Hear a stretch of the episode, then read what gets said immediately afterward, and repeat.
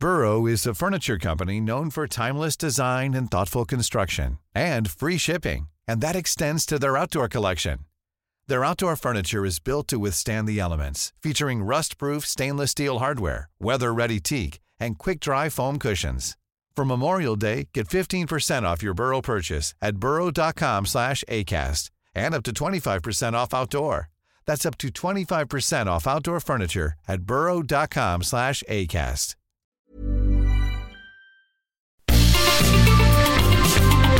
Heraldo Media Group presenta la información y el entretenimiento que usted necesita para estar enterado también en su descanso. Alejandro Sánchez y el informativo Heraldo fin de semana. Por el Heraldo Radio, con la H que sí suena y ahora también se escucha.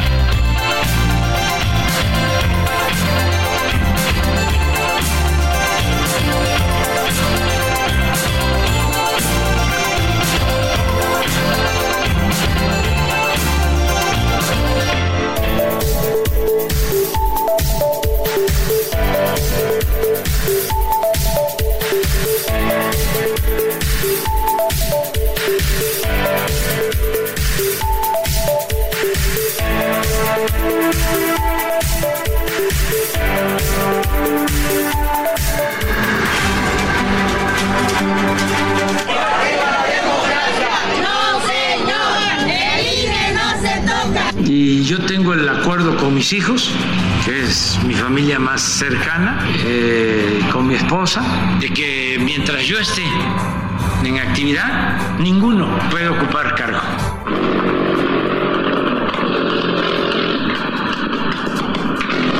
Solo me conoce el 50% de los mexicanos.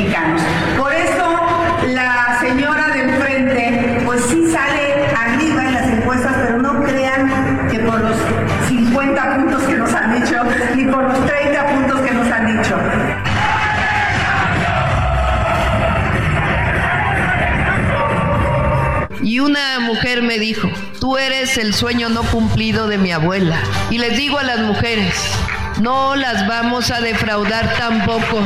Vamos a luchar por la justicia de las mujeres.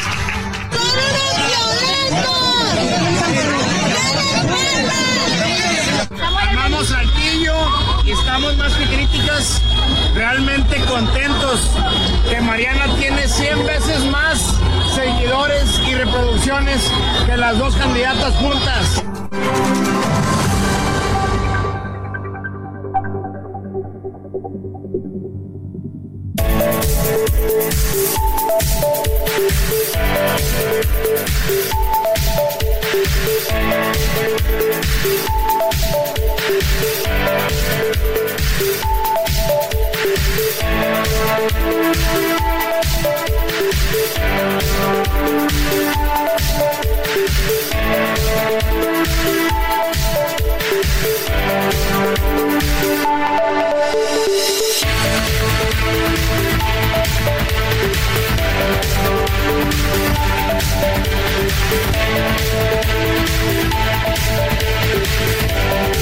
Buenos días, son las 7 de la mañana con 3 minutos hora del centro del país.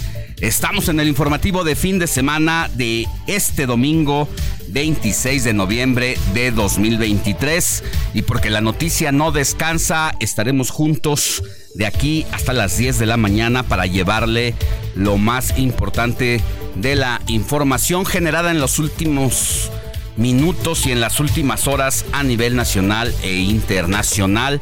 Estamos transmitiendo en vivo desde Insurgente Sur 1271 de la Torre Carrachi en la Ciudad de México a través de la frecuencia 98.5 FM también para todo el valle de la ciudad. Guadalajara, saludos, nos escuchan por el 100.3 de FM, en Monterrey por el 99.7, Tampico por el 92.5, en La Laguna Coahuila por el 104.3, Tepic por el 103.3 de FM y en Tijuana por el 1700 de AM. También en Oaxaca por el 97.7, Salina Cruz por el 106.5 de FM, Tehuantepec por el 98.1, Tuxtla Gutiérrez por el 88.3, Chilpancingo por el 94.7, Heraldo Radio Acapulco 88.9, Mérida por el 96.9, el Heraldo Radio el Altiplano, allá en Tlaxcala y Puebla, por el 96.5 de FM. Y también estamos del otro lado de la frontera norte, allá al sur de los Estados Unidos, en Chicago por el 102.9 de FM, McAllen por el 91.7, Bronzeville por el 93.5 y San Antonio por el 1520 de AM. Mucha, mucha información generada en las últimas horas. Y mire, uno de los temas que pues sonó ayer de sobremanera es el cateo a nuevas residencias de El Nini, el jefe de sicarios de la banda de los Chapitos y de quien se ha hablado mucho. Hay mucha especulación al respecto pero cuando uno se detiene a analizar el asunto se lleva algunas sorpresas. Ya le platicaremos por qué, eh, especialmente porque era un joven de alrededor de 30 años que estaba extremando la violencia en el norte del país y se habla de que incluso ya era un rival interno de sus propios jefes, los chapitos, por los que por lo que no se tentaron el corazón para ponérselo a las fuerzas federales. Y por eso uno entiende por qué no hubo un solo disparo, no hubo resistencia de estas bandas que lo defienden, pues porque estaba apalabrado con el gobierno federal, eso es lo que se ha platicado y que tiene cierta lógica porque un jefe de este nivel pues ya tenemos experiencia de lo que suelen hacer los criminales cerrar carreteras, tomar autos, camiones, bloqueos e incendios y nada de eso ocurrió.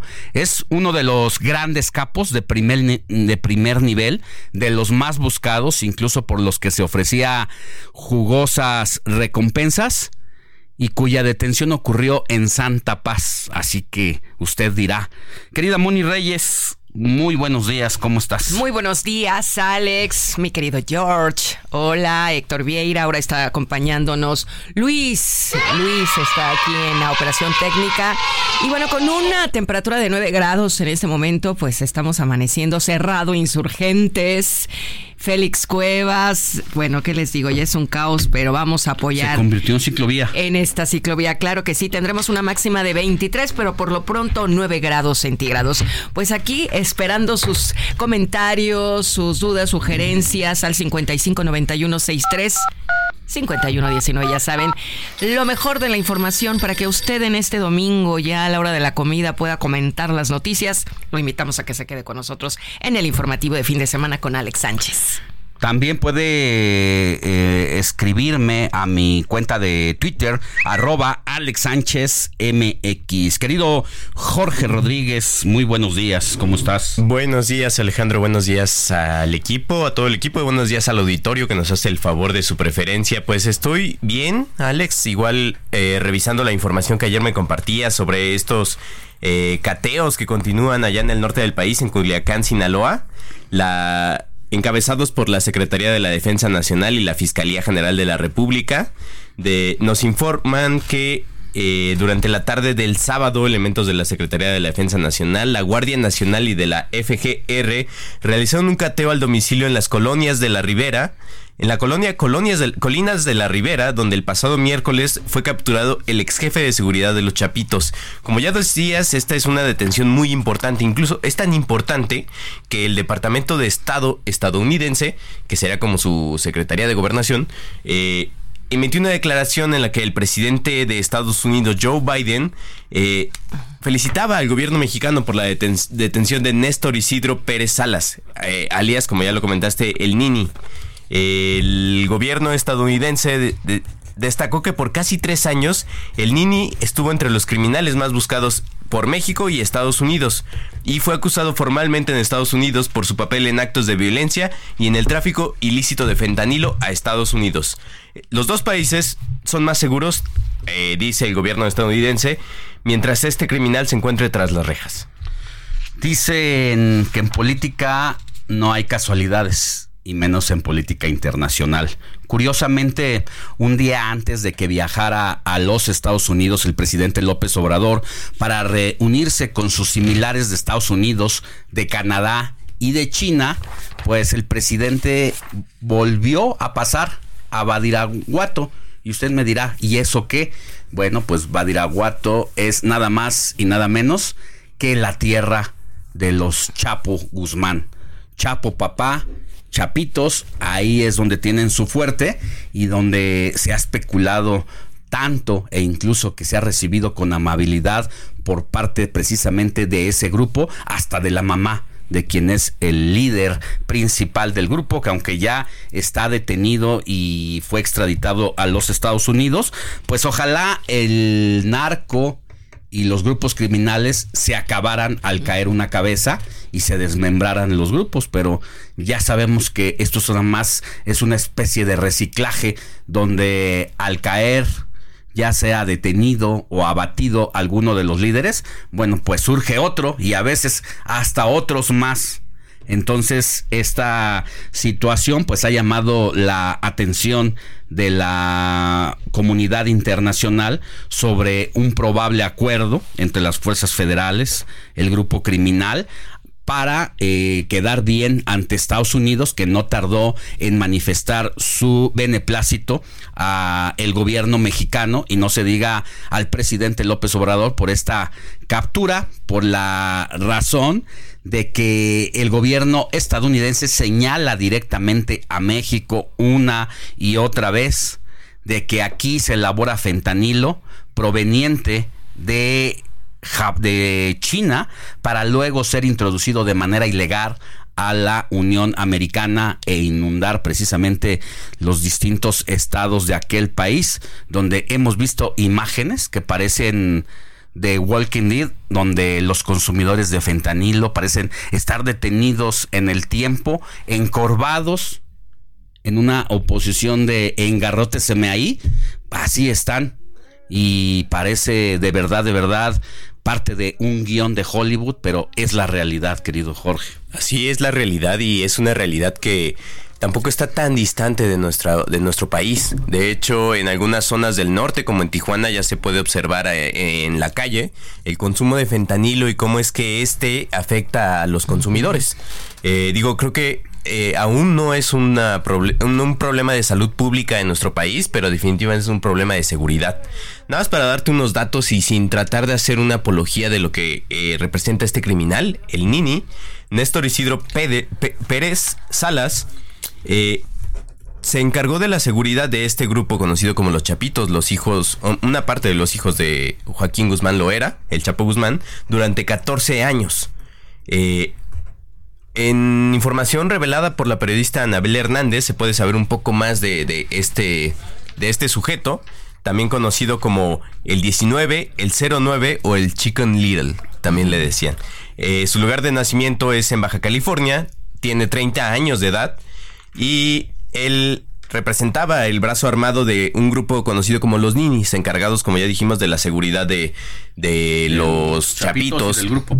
Y precisamente eh, particularmente de los chapitos, a él se le distingue porque se dice que fue el artífice de este eh, periodo o este momento de la vida pública nacional conocido como el Culiacanazo. Aquel momento en el que las fuerzas federales trataron de detener a Ovidio Guzmán, el ratón, el hijo menor de, del Chapo Guzmán, que ahora ya detenido y extraditado, como dices. Y esta persona... Sí, que fue el autor intelectual de estos pues bloqueos de esta reacción para que se le soltara a su jefe, ¿no? Así es. Y que incluso Moni Reyes, esto está documentado en algunos corridos tumbados. De peso pluma. Sí.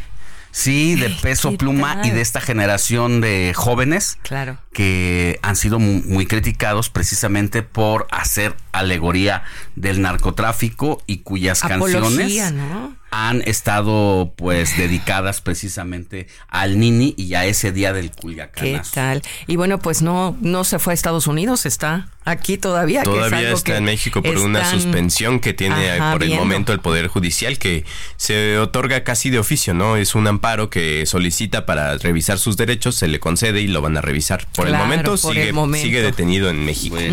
pues ya hablaremos de ese y otros temas también el asunto de, de que en la Cámara de Diputados hay dos iniciativas importantes.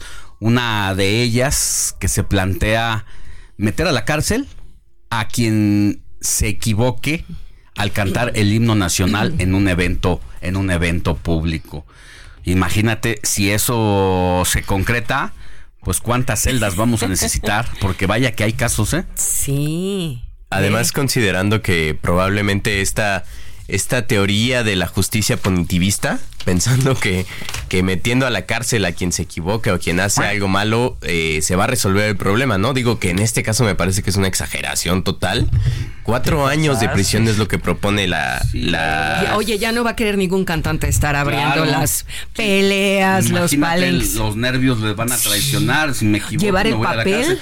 Yo creo que eso sí es de regímenes dictatoriales totalmente, ¿no? O sea, yo creo que incluso ni en China se, se aplica esa sí máxima. es obligación sabérselo, sí. Sí, pero, pues somos seres humanos, estos extremos. Digo, yo, no creo que se equivoquen a propósito, ¿eh? No. O sea, yo, yo, no creo, como decía aquel clásico, yo no creo que alguien se despierte con las ganas de pararse en el evento donde va a estar públicamente, donde le están pagando donde está siendo visto por millones, no solamente de mexicanos, sino del mundo entero, y que diga, me voy a equivocar. Equivocar en la letra. no, y pues además. yo creo que son los nervios. Oye, y, la, verdad es que cuántos cantantes de fama internacional son los que cantan el himno. ¿Te imaginas cuántas canciones en su reportorio? ¿No? Sí, que como pues para. el himno no lo cantan en cada evento. ¿no? En cada presentación, entonces suele Digo, si, suceder. Si, vamos a aplicar ese criterio, pues también hay que encarcelar algunos legisladores que no van a trabajar, ¿no? Oye, hay que pregonar con el ejemplo. Yo creo que sí, justo es una iniciativa firmada por la diputada Ana Elizabeth Ayala, publicada en la Gaceta Parlamentaria, en la que dice, advierte que cantantes consagrados que en eventos masivos no se sepan las estrofas del himno nacional o la entonen mal, eh, como han sido casos como los de Pablo Montero, Jorge El Coque Muñiz o María León, se harán acreedores a una nueva sanción de hasta cuatro años de prisión, arrestos de 36 a 72 horas y se prevé hasta 20 mil veces en caso de reincidencia, 20 mil veces de sanción de la unidad de medida y actualización para quien reincidan en esta falta. Una infracción lo que equivale a 2 millones 74 mil pesos. Es apenas una iniciativa, ya se aprobó en comisiones, ya se aprobó en el pleno de San Lázaro o qué está pasando o apenas es una es una propuesta. Yo pienso que apenas es una propuesta torpe, incluso me atrevería a decirla. Es una iniciativa apenas, aún no, se no se aprueba, sí tiene que pasar a comisiones. Y por el momento seguramente lo que van a aclarar es que es una iniciativa como muchas que hay. Y que el grupo parlamentario, en este caso de Morena, no, no prohíbe ni limita las iniciativas que sus diputados quieran presentar, ¿no? Ya que pase será otra cosa, pero me parece que es una exageración. Bueno, pues ya platicaremos de todo eso y más. Opine al 55 91 63 51 19. Deben los legisladores federales regular las presentaciones de quienes entonen el himno nacional para que quien se equivoque sea metido a la cárcel? Diga si sí o no, o denos sus comentarios. Recuerde 55 91 63 51 19.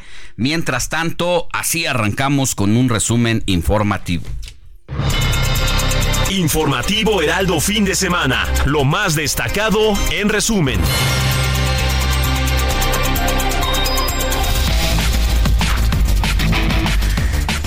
El día de ayer se cumplía un mes del paso del huracán Otis que devastó Acapulco y Coyuca de Benítez. Y en ese marco, un grupo de periodistas protestaba por la desaparición de tres de sus compañeros. Bueno, pues Silvia Naiza, Alberto Sánchez y Marco Antonio Toledo, así como una persona más de nombre Guadalupe, ya fueron puestos en libertad tras ser secuestrados en Tasco Guerrero. Sin embargo, continúa la búsqueda de Alberto Toledo. Y precisamente ayer sábado nosotros estuvimos reportándole en cada corte informativo sobre pues estas movilizaciones por el Día Internacional de la Eliminación de la Violencia contra la Mujer en la Ciudad de México. 1500 personas fueron las que participaron y el gobierno capitalino reportó saldo blanco. Un juez de control calificó de legal la detención de Oscar N., investigado por el delito de lesiones dolosas agravadas, ya que el pasado sábado, en conjunto con otra persona, roció gasolina y prendió fuego al joven Cristian en una escuela de mecánica en Texcoco, Estado de México. Carreteras fueron bloqueadas ayer en diversos puntos de Jalisco, luego de que tras un operativo liderado por las fuerzas federales se logró la detención de Juan Carlos Pizano. ¿Quién es este sujeto? Le dicen el CR y es presunto líder de plaza del cártel Jalisco Nueva Generación. En noticias del Instituto Nacional Electoral, bueno, pues aprobó ayer acciones afirmativas para el registro de candidaturas para lo que será el proceso electoral 2023-2024. Va a ser la primera vez que este Senado integre nueve acciones afirmativas, con lo que también por primera vez habrá espacios asignados para indígenas, personas con discapacidad, migrantes afroamericanos y la diversidad sexual. Es histórica esta decisión de la autoridad electoral que se ayer sábado para dar espacios a este grupo de personas, grupos vulnerables que no teníamos. Eh, se había dado en la Cámara de Diputados, pero no en el Senado de la República, por lo que ahora los partidos políticos están temblando porque con esta decisión se les desconfigura el tablero que ya tenían preparado con nombres y apellidos y que incluso 65 senadores de la República de los 128 buscaban la reelección. Bueno, pues con esta decisión ahora habrá muchos sacrificados que no van a llegar como se tenía previsto. Y en más temas de política en la precampaña, Responde Mariana Rodríguez, esposa de Samuel García, a insulto del expresidente Vicente Fox. Luego de que el exmandatario se refirió a ella como dama de compañía, la influencer le respondió que las mujeres no son accesorios y le dijo que no le permite que hable así de ella ni de ninguna otra mujer. Bueno, pues Xochil Gálvez se vio presionada y tuvo que salir a condenar los dichos de su padrino político, el expresidente panista y afirmó que su lucha es contra la violencia hacia las mujeres, venga de quien venga y vaya contra quien vaya y que lo que se le hace una, se le hace a todas. Por su parte, la precandidata de Morena a la presidencia de la República, Claudia Sheinbaum, aseguró desde Nayarit que el frente se está quedando solo.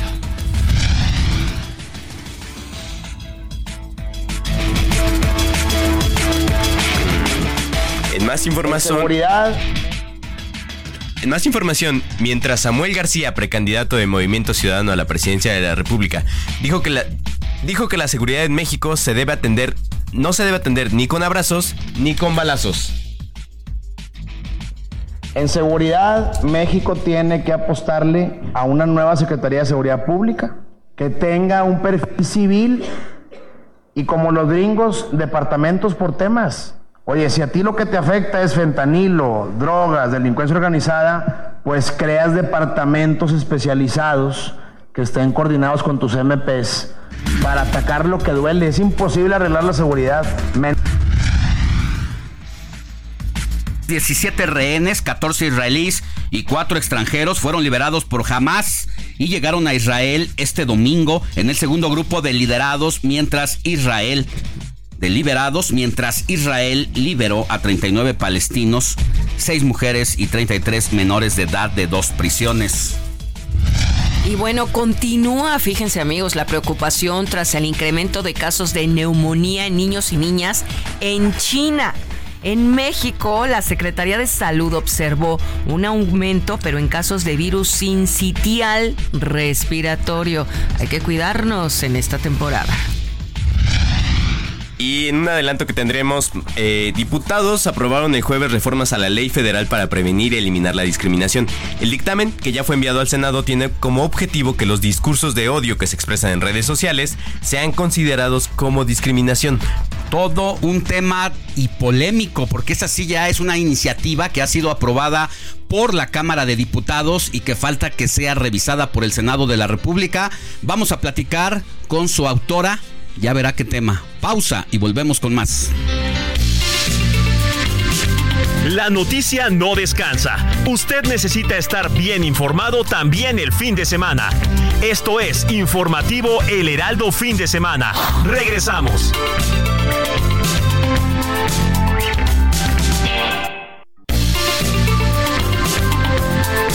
Siga en sintonía con la noticia. Alejandro Sánchez y el informativo Heraldo fin de semana. Continuamos.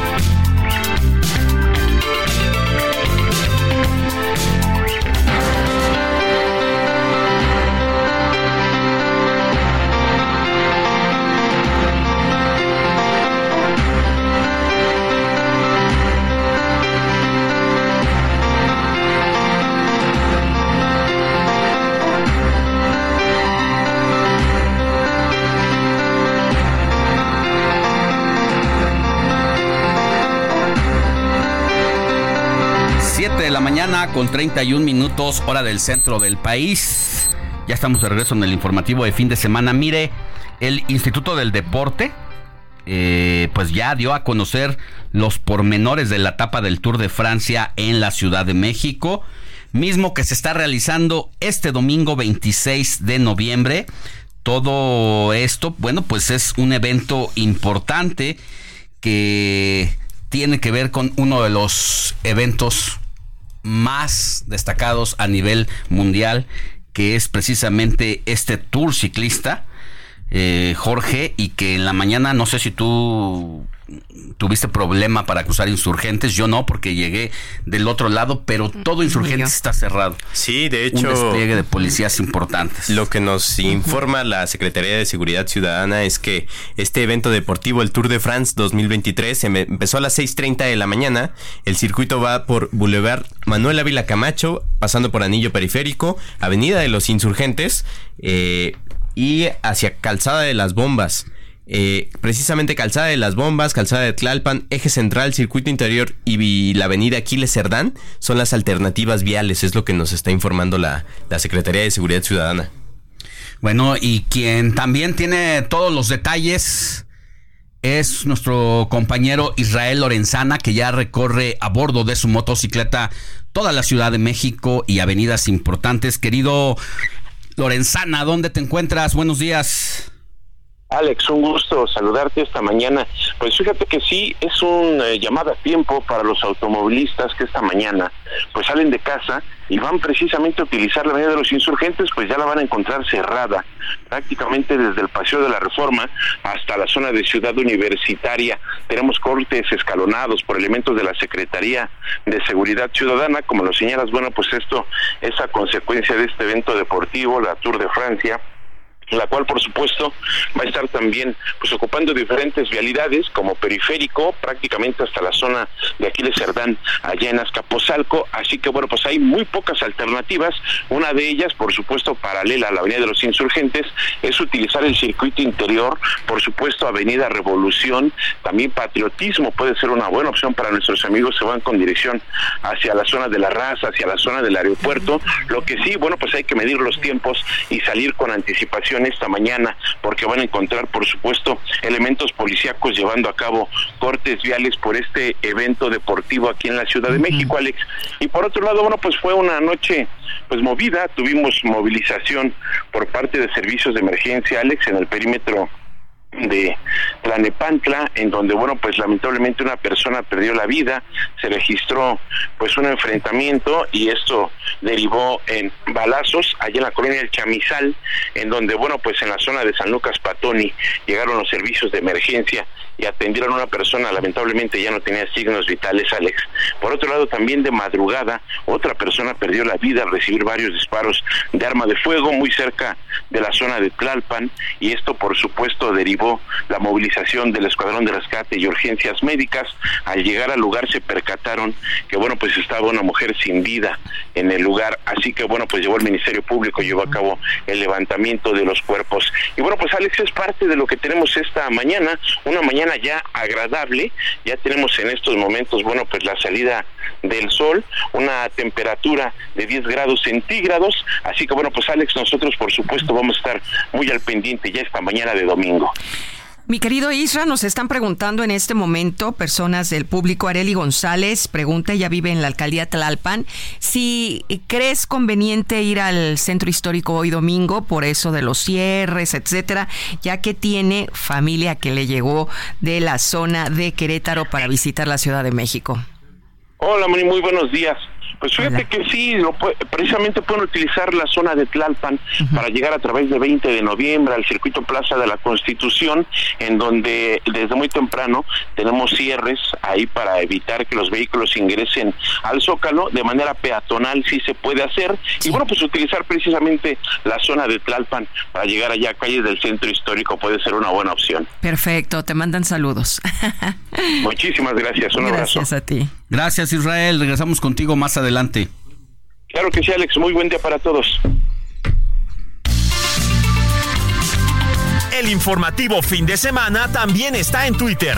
Síguenos en arroba fin de semana HMX. Estas son las mañanitas que cantaba el rey David las muchachas bonitas se las cantamos aquí. Si el sereno de la esquina me quisiera hacer favor de apagar su linternita mientras que pasa mi amor Alex, para ti dedicadas de parte de tu mami. Todavía no, le faltan unos meses, pero sí, con esas me despertaba mi querida madre cuando era un chiquillo con Pedro, con Pedro Infante. Con Pedro Infante. Ay, qué Porque bueno, hay muchas, muchos artistas que las cantan, pero mi mamá especialmente me las dedicaba con Pedro Infante. Así que me, tuve un déjà vu. Ay, ¿y tú, al revés. George? Eh, en mi caso, Fíjate, yo creo que sí me gusta más esta versión, pero mi mamá me solía poner las de Cepillín. No, la de Alejandro Fernández. Ah, ah o sea, eran los gustos de las mamás. más bien, ¿no? Así pues yo las mañanitas con mi Jenny Rivera. ¿Jenny Rivera? Jenny Rivera. Jenny Rivera las cantó, claro. Pero de cuándo para acá, de cuándo hace cuántos años. ah, no, de chiquita no. Ah, bueno, de chiquita Puchabelo, ya ah, pues sabes, ¿no? Pero Jenny Rivera me las ponía mi mamá. Ah, Pero ya grande, yo. Ya, muy bien, Ay, oye, tampoco me digas vieja, ¿eh? Qué feo. Ay, calcúlenme la edad, amigos, ¿eh? ya me balconeó, qué bárbaro. Bueno, pues ni hablar, vámonos con el santoral, ¿no?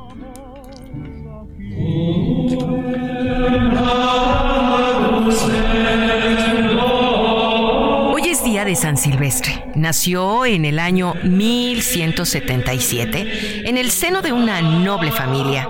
Dado que su padre era el perito en derecho, su madre, Blanca Hilleri, vivió su infancia hasta que a la edad de 20 años comenzó también a estudiar derecho en la Universidad de Bolonia. Sin embargo, la esperanza de su padre de que siguiera su legado se truncó en cuanto este joven compaginó la carrera con los estudios de teología en la Universidad de Padua. A pesar de regresar a casa con ambas titulaciones, su padre ya no le dirigió más la palabra y le desheredó. Encontró apoyo en su madre y en el obispo de Ósimo, por lo que poco más tarde ingresó en la comunidad religiosa de los canónigos regulares de la catedral. En el año 1217 se ordenó sacerdote, por lo que comenzó a predicar con fe y radicalidad en la observancia del Santo Evangelio, fórmulas que le hicieron muy querido. En 1227, mientras atendía el funeral de un noble, tomó conciencia de las vanidades del mundo y dejó todas sus comodidades atrás para estar solo, dijo él, con Dios. Junto a él, otros eremitas quisieron seguir sus pasos y se trasladaron juntos al Monte Fano, donde comenzó a trazar los cimientos de la congregación de los silvestrinos. Hoy no solamente le damos un abrazo a Silvestre, sino también a Amador, a Domingo, a Fausto, Tomás, Hugo, Delfina y Cayetana.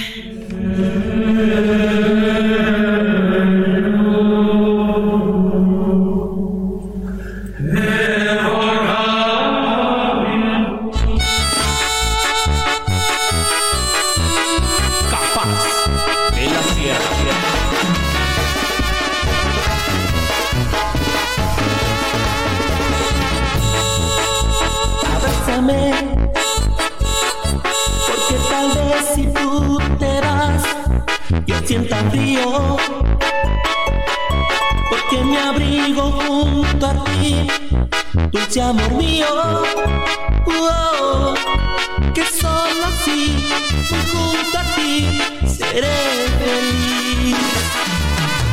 Abrázame, entonces yo te cantaré mi melodía. Componiendo con amor de día en día. Oh, nació de mí para ti esta canción de amor.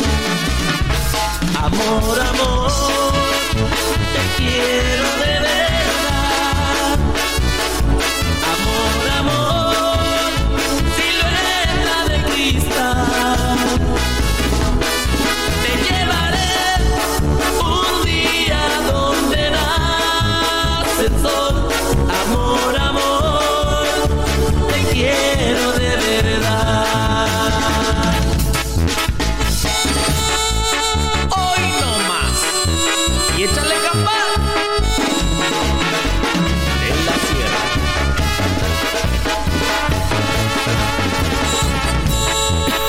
7 de la mañana con 41 minutos. Así entramos en las efemérides musicales con Héctor Alejandro Vieira a ritmo de pasito duranguense. Mi querido Héctor.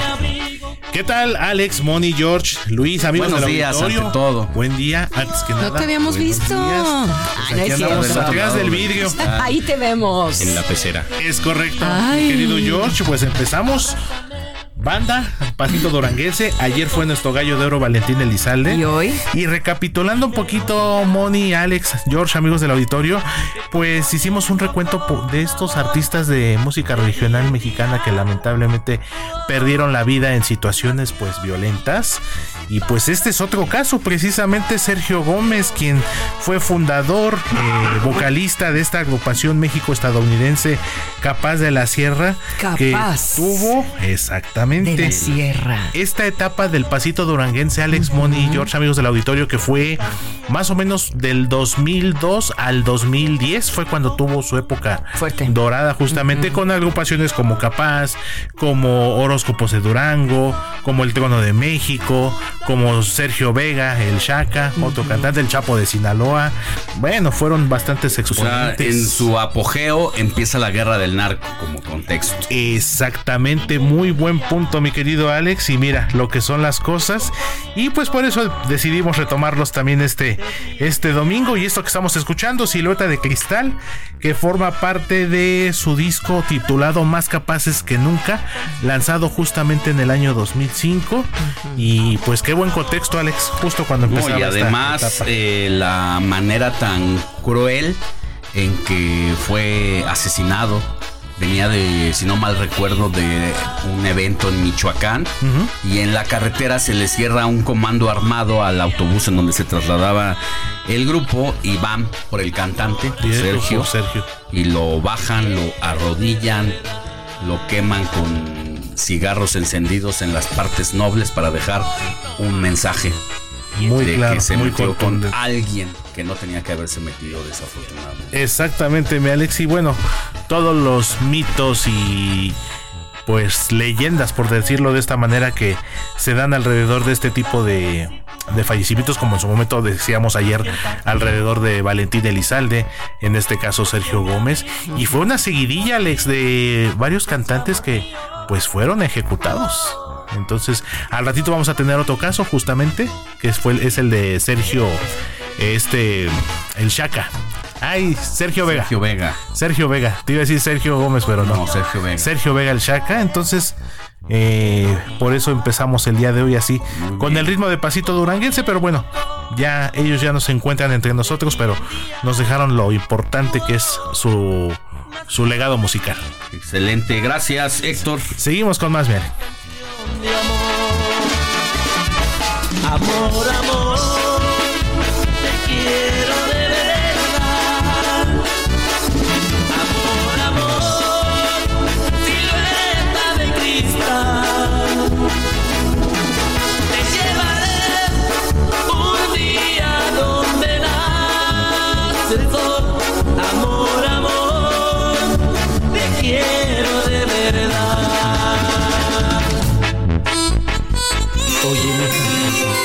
Sintonía con los estados en el informativo fin de semana.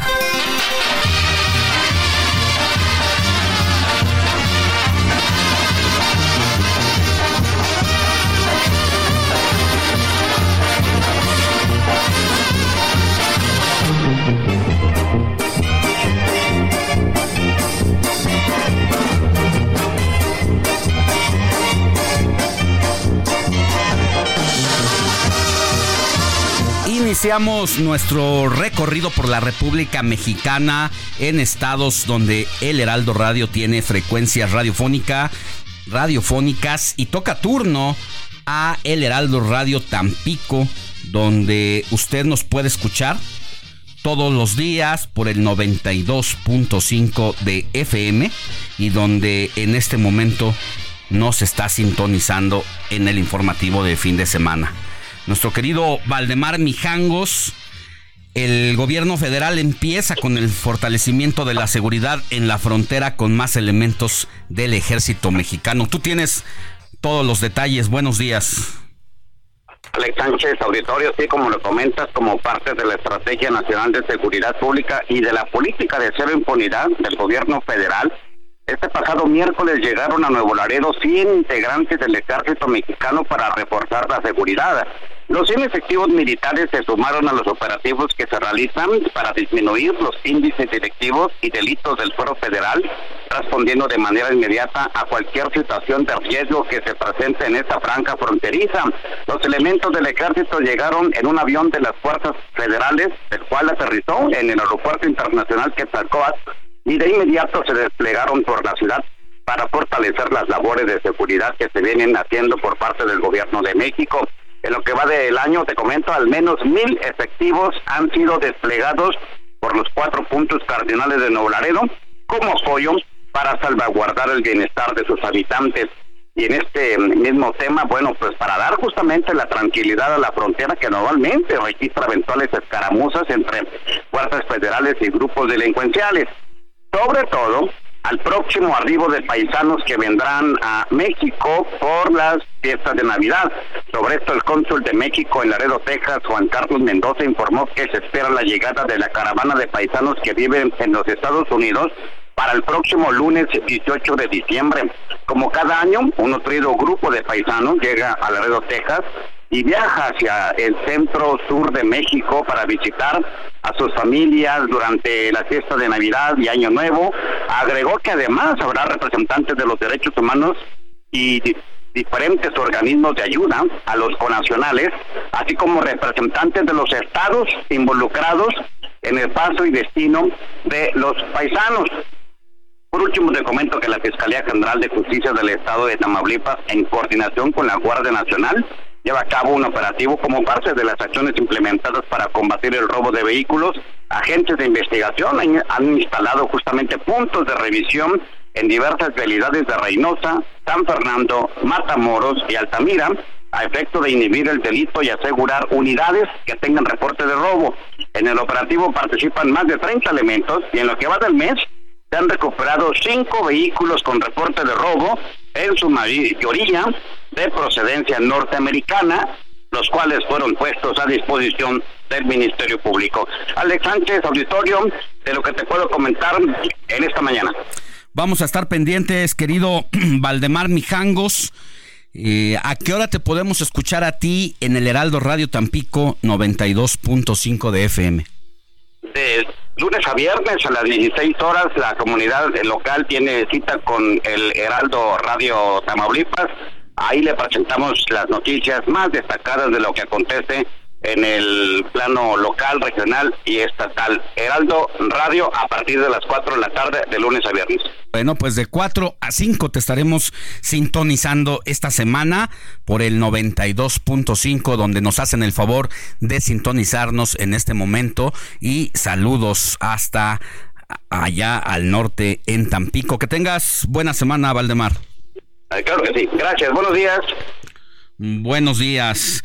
Y mire, antes de seguir con más información, le quiero comentar de la encuesta que estamos haciendo en nuestras redes sociales en arroba Alex Sánchez MX en nuestra cuenta de Twitter o ex, donde ponemos cómo califica el esfuerzo del gobierno de México para reducir la violencia contra las mujeres. Esta, perdóneme, esta fue de ayer, pero quiero darle los resultados.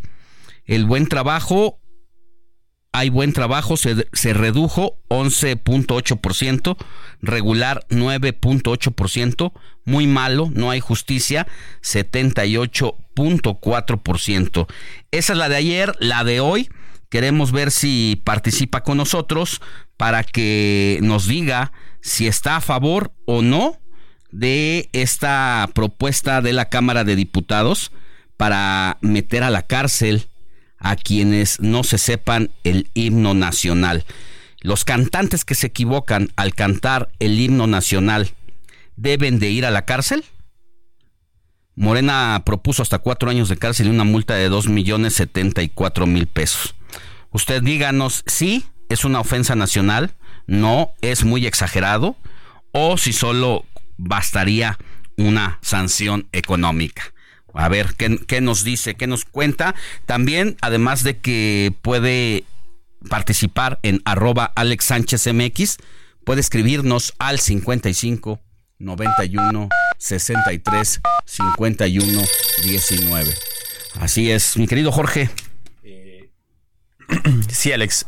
También para agregar algo de información, ya hablábamos hace dos semanas con la presidenta del Senado, Analile Rivera.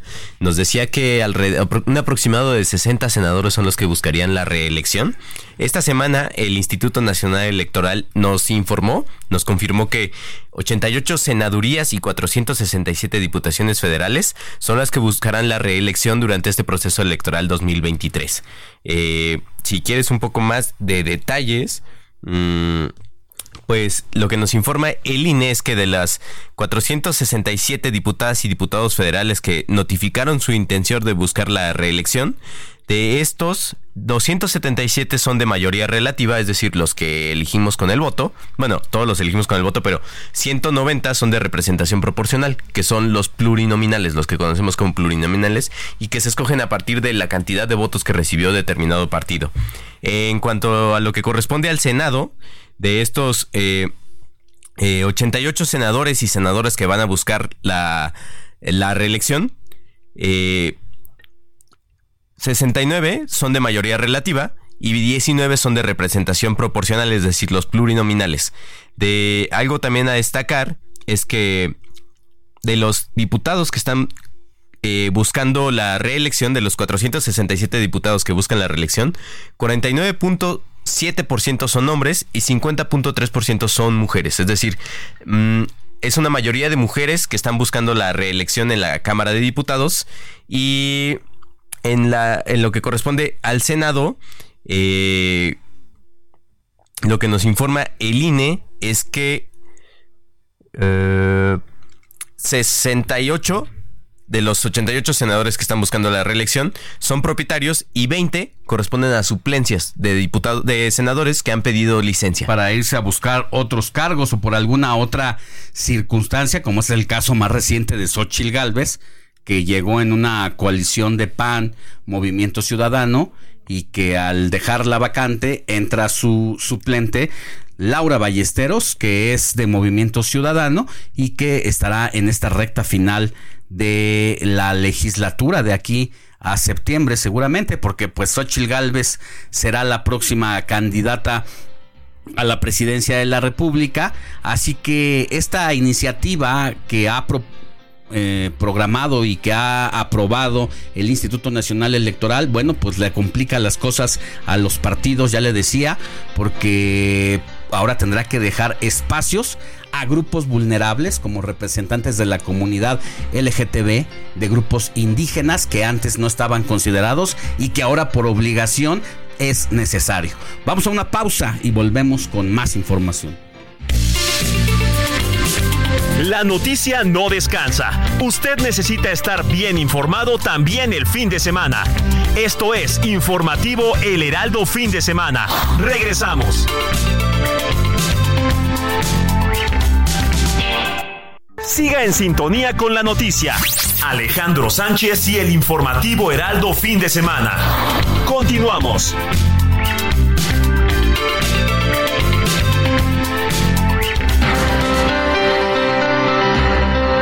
8 de la mañana con 3 minutos, hora del centro del país.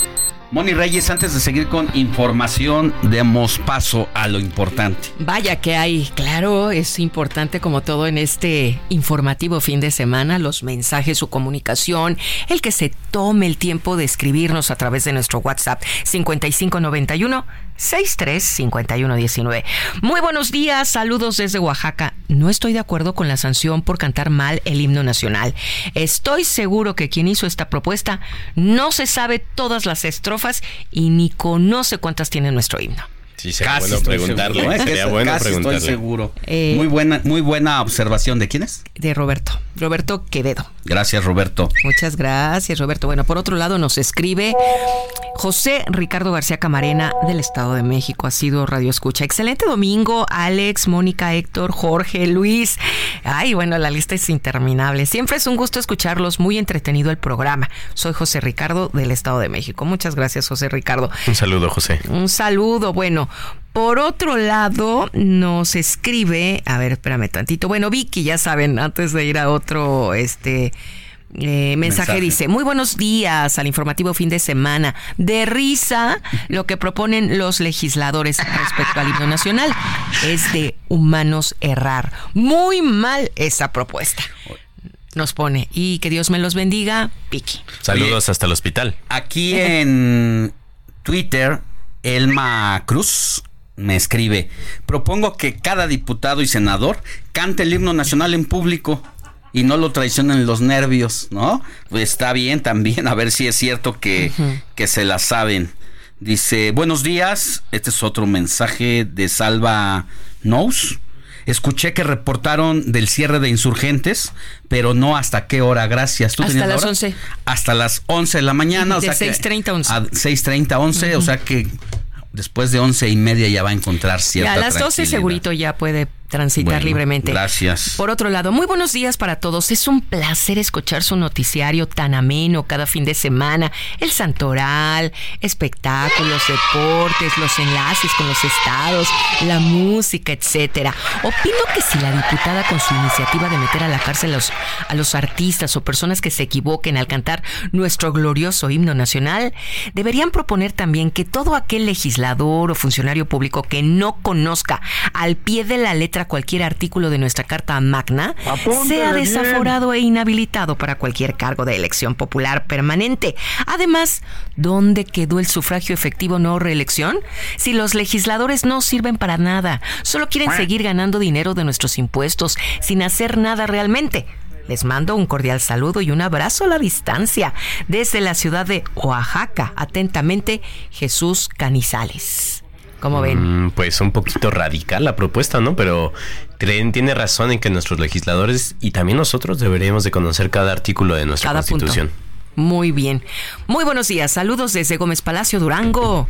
Los escucho. Muy buen noticiero. Dice que a diario no se escucha, pero yo creo que escucha la programación del Heraldo Radio, lo cual agradecemos.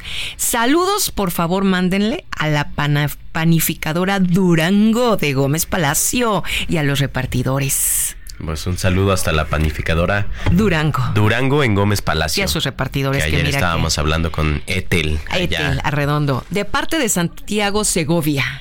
Gracias, Santiago. Bueno, también tenemos otro mensaje que nos dice Carla Vallejos desde la colonia del Valle. Dice, saludos a todos. En este momento me voy al mercado a comprar una pancita. ¿Gustas, Jorge? Provecho. Pues no me gusta tanto la pancita, fíjate, pero provechito. En otro lado. el menudo, ¿no? En otros lados es mondongo, aunque lleva granos de pozole, ¿no? En Guadalajara, en el norte del país, Sinaloa, Sonora. Mondongo. Yo solo lo he escuchado en Tapachula y no creo que quieras. ¿No? Yo sí le entro, me gustan las, Me gustan las experiencias culinarias. No, yo no. Yo una pancita como la conocemos aquí y con eh, hasta se puso rojo. con, orégano. Con orégano. Cebollita. Cebollita mucha. Y con limón. su chile dorado de árbol. Ay, y el librito, ¿no? El librito de la carnita. Y, tu pata, ¿no? Bueno, la, pata, del que lleve. Claro, y tortillitas recién hechas no, ya, no sigas, Mon bueno, Angélica Pérez desde Guanajuato dice: Saludos, los escucho a través de su página por internet. Ahí estamos www. Y además nos puede ver en el streaming. Hay que saludarlos. El heraldodemexico.com.mx. Hola, los estamos saludando. Eduardo Sosa de la Gustavo Amadero dice: Tengo 87 años y los escucho mm. solo los domingos porque los sábados mi esposa le gusta poner música. Bueno, pero tenemos a quién le podrá ayudar si tiene nietos o un hijo, también eh, alguien que le pueda ayudar a entrar en internet y recuperar el, programa del sábado. Desde su celular lo puede hacer, pero ya es muy difícil. Pero sí, en cualquier si, plataforma. Si tiene alguien que le pueda ayudar, díganos y le damos el ABC de cómo hacerlo. Yo lo haría como mi mamá. Alexa es maravillosa. Alexa, préndete. Heraldo Radio, y ahí está Alexa sintonizándonos. Y Enrique H. Luz de Cuernavaca dice, ¿qué creen?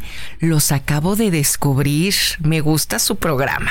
Muchas mm, gracias por el descubrimiento. ¿Listo? Dejamos más para más adelante.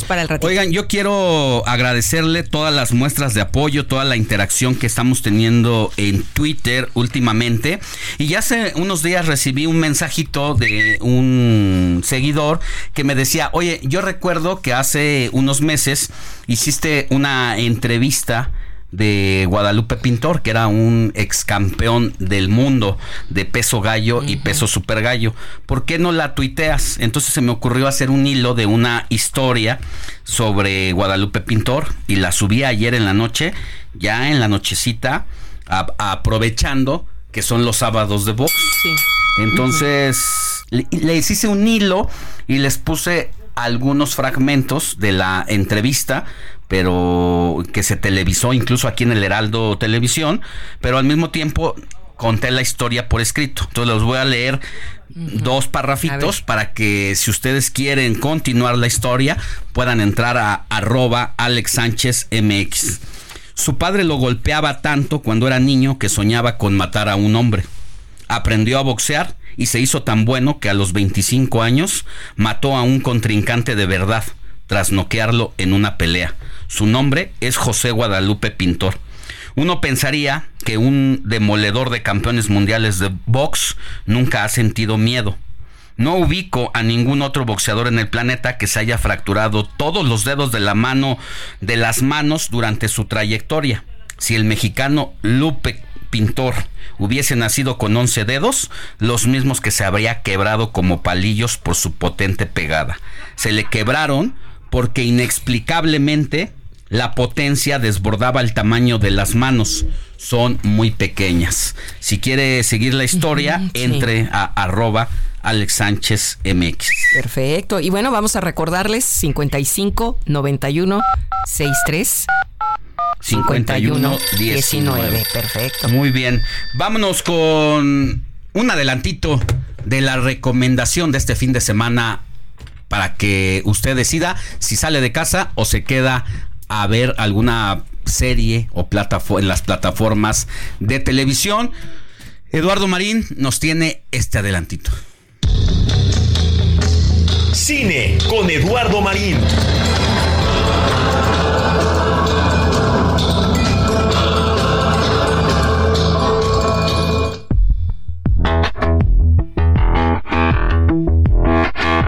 Buenos días Alex, saludos a toda la audiencia.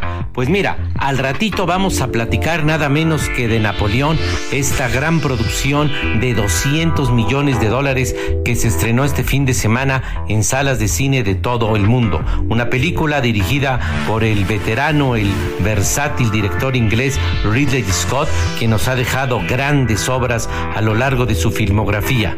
Una película controvertida, polémica, pero sin duda que es toda una experiencia y que hay que ver. Ya la platicaremos.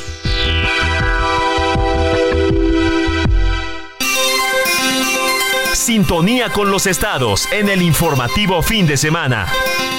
Acuérdate de Acapulco, de aquellas noches, María bonita,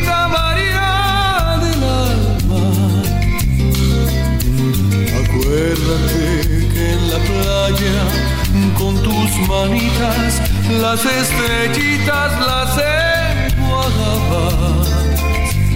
Después no hay, no hay. Cuerpo del mar juguete, nave al garete, venían las olas, lo columpiaban. Ahora sí, vámonos hasta Guerrero con nuestro querido Toño Ramírez para que nos cuentes, querido Toño, a un mes y un día del paso del devastador huracán Otis, cómo están las cosas allá en Acapulco. Buenos días.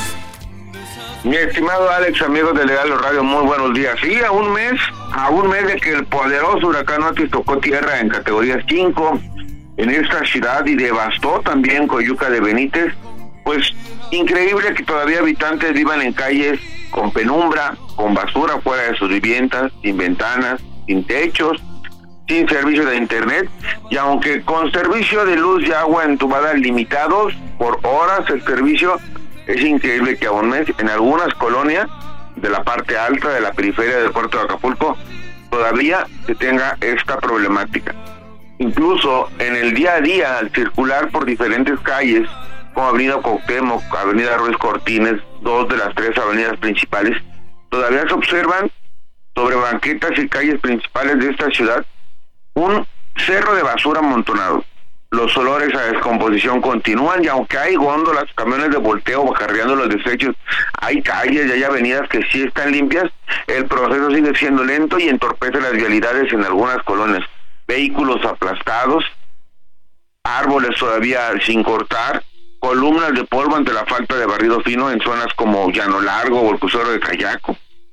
También, por supuesto, aunado a esto, las enfermedades como el dengue, zika o chikungunya, algo a lo que ya estamos acostumbrados los guerrerenses, los acapulqueños, pero que en esta época comenzaron a afectar a la población fuertemente, sobre todo con casos de dengue hemorrágico.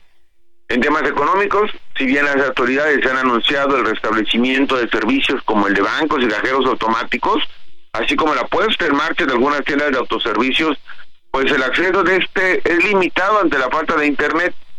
No hay cobros por internet en muchas tiendas, solamente efectivo.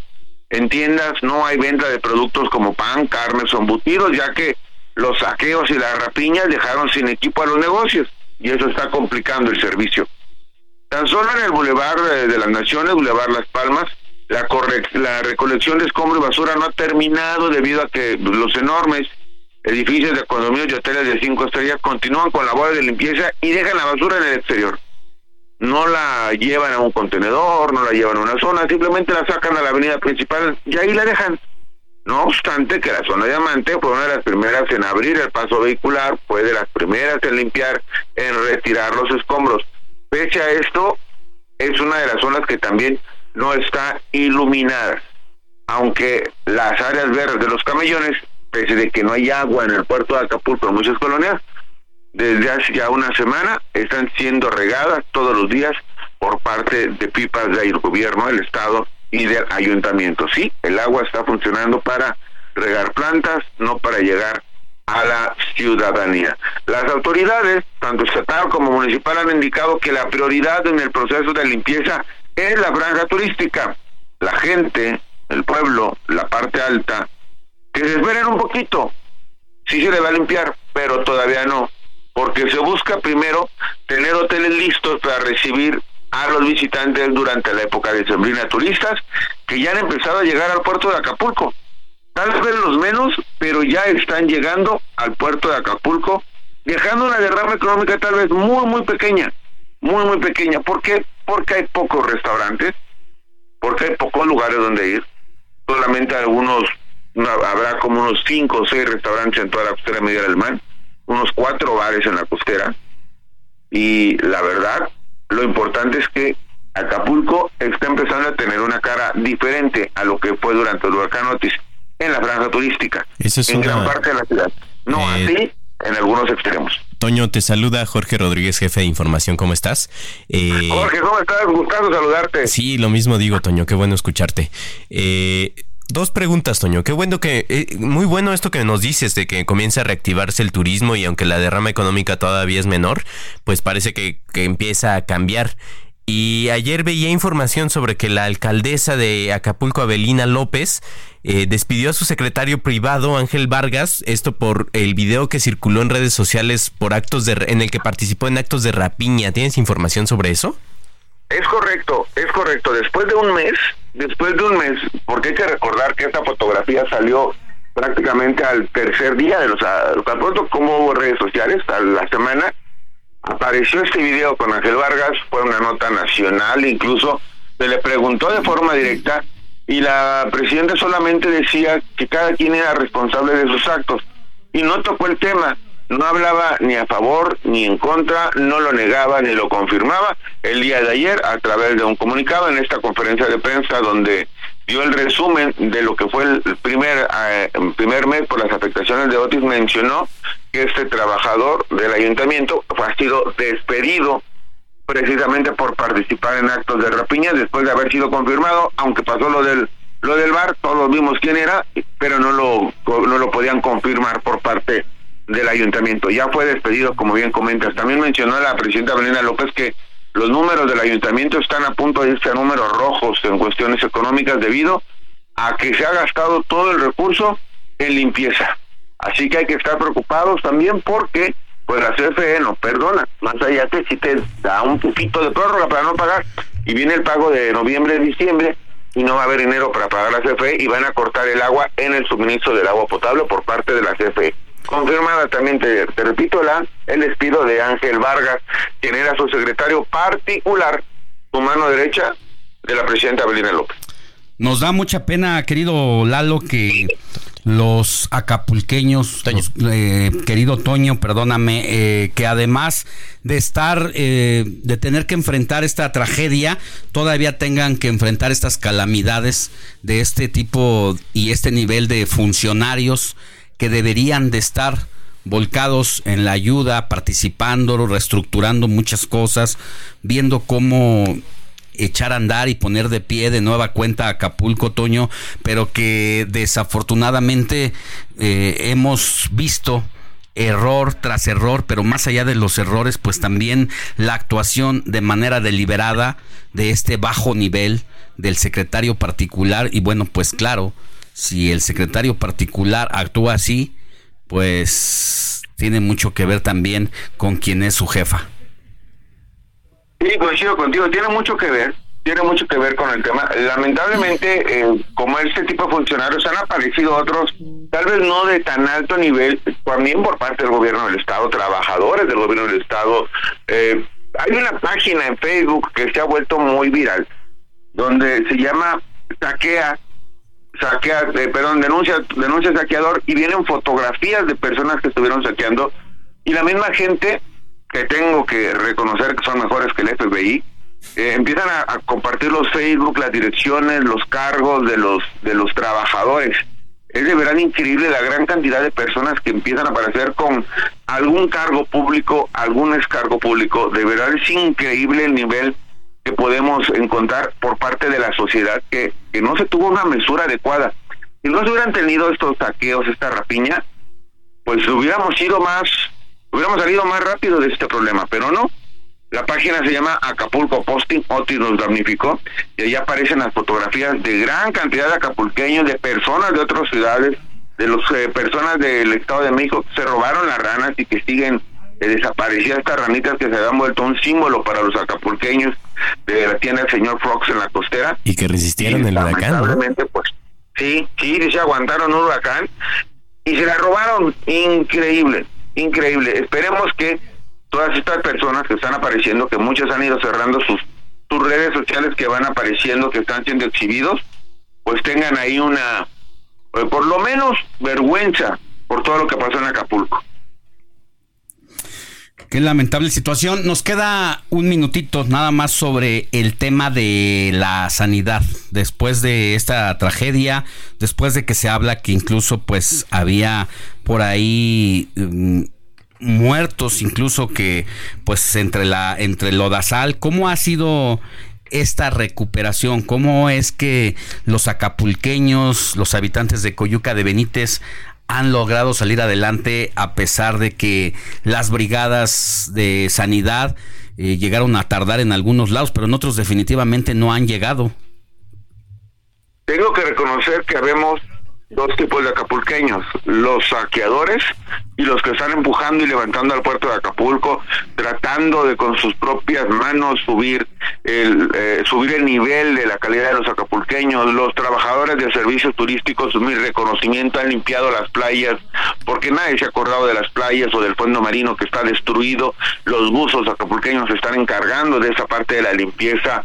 De verdad que la misma ciudadanía lo está haciendo como puede y donde puede para las autoridades, Acapulco se menciona que se han recolectado 150 mil toneladas, lo que representa un 54% de la limpieza de las 116 colonias o sitios críticos del municipio. El 50%, poquito más del 50%. La realidad puede ser completamente diferente, ¿eh? completamente diferente, pero al final del día de estos también 26 mercados colapsados que existen eh, de los 59 existentes en Acapulco ya se está trabajando, pero repito, es por la ciudadanía que le está echando ganas, la iniciativa privada, los empresarios que son los que realmente le están, le están invirtiendo, limpiando, tratando de pagar como pueden los salarios, los sueldos, las prestaciones de los trabajadores para no dejarlos solos. Porque la autoridad, de plano, se ha abandonado al puerto de Acapulco. El nivel que ustedes me digan. Toño, pues muchísimas gracias. Yo creo que nos vamos a enlazar contigo la próxima semana para saber cómo va, eh, cómo está recibiendo la gente este anuncio de que el tianguis turístico se va a realizar allá en, en marzo y seguido la convención bancaria. Sí, mira, al respecto, el tianguis turístico ya nos tocaba. Hay que recordar que era itinerante. Precisamente en el 2024 nos tocaba, es, es el aniversario número 50, si no me equivoco, y nos tocaba el puerto de Acapulco. Muy, muy bien, Toño. Muy bien, pues vamos a regresar contigo más adelante con esta información. Tenemos que ir a un corte. Muchísimas gracias por la información. Buenísimo. Gracias. Gracias.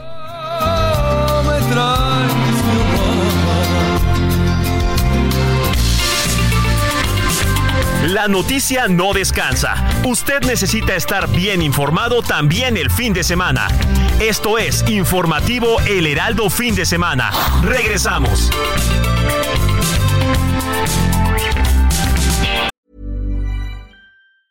Burroughs Furniture is built for the way you live. From ensuring easy assembly and disassembly to honoring highly requested new colors for their award-winning seating, they always have their customers in mind. Their modular seating is made out of durable materials to last and grow with you. And with Burrow, you always get fast, free shipping. Get up to 60% off during Burrow's Memorial Day sale at burrow.com slash ACAST. That's burrow.com slash ACAST. burrow.com slash ACAST.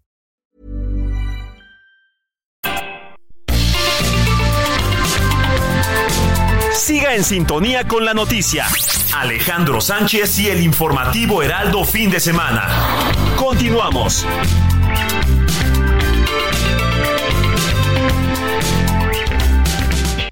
Vive un mes lleno de ofertas exclusivas y dinamismo con Ford Escape híbrida.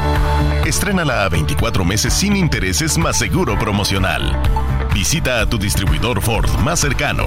Consulta términos y condiciones en Ford.mx, vigencia del 1 al 30 de noviembre de 2023. Somos más que energía, somos bienestar. Así como llevamos electricidad a todo México, llevaremos Internet para todos. Somos fuentes limpias y renovables. Construimos el Parque Solar en Puerto Peñasco, Sonora, el más grande de toda América. Somos proyectos prioritarios. Electrificamos trenes, aeropuertos y sistemas de transporte, conectando a todo el país.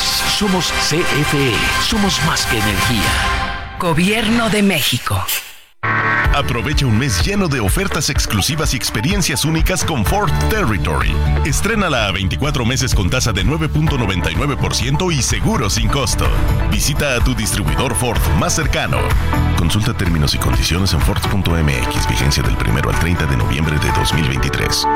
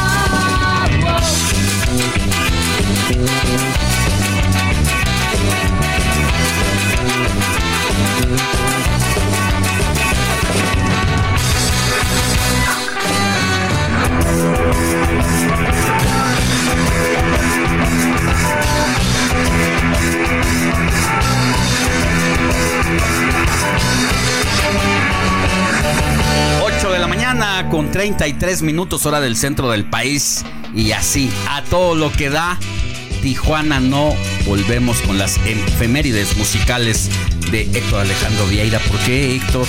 Así es, mi querido Alex, uno de los temas íconos, yo creo que de esta etapa del rock en tu idioma, específicamente del rock mexicano.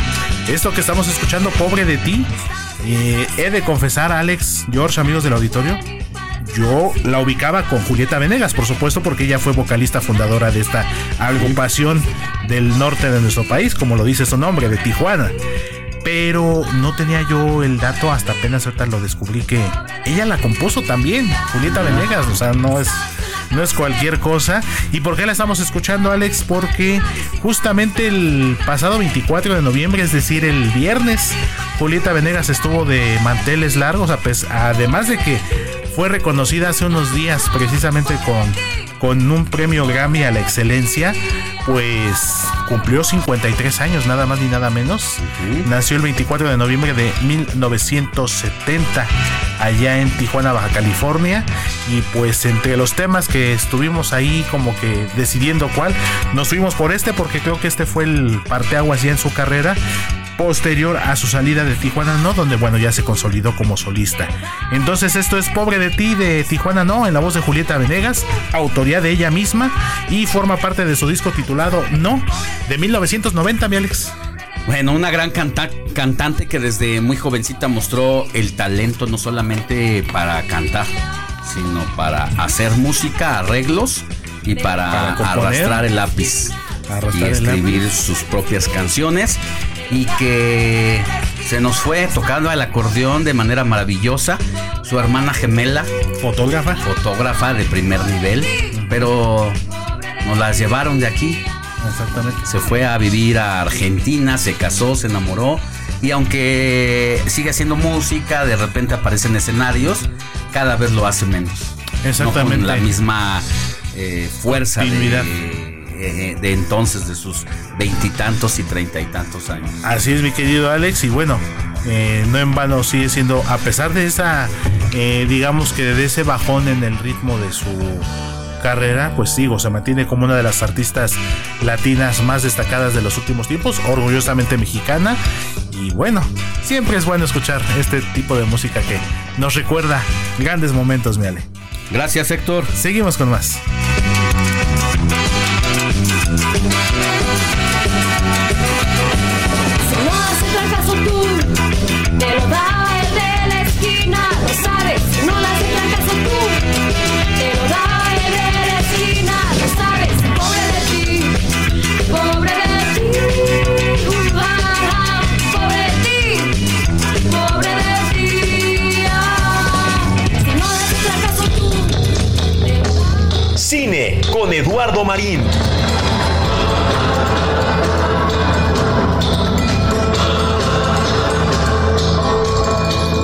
General, nos han descubierto. Bien. Esperad. ¡Cielo! ¡Es una trampa! ¡Retirada!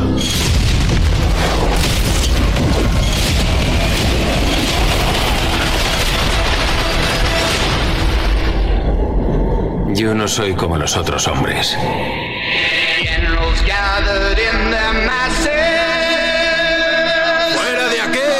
Que ostentan el poder solo me ven como un bruto indigno de un alto cargo.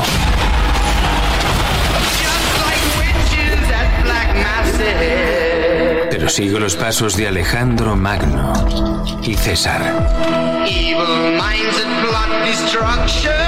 Si baja la vista verá una sorpresa. Y en cuanto la vea siempre la ansiará.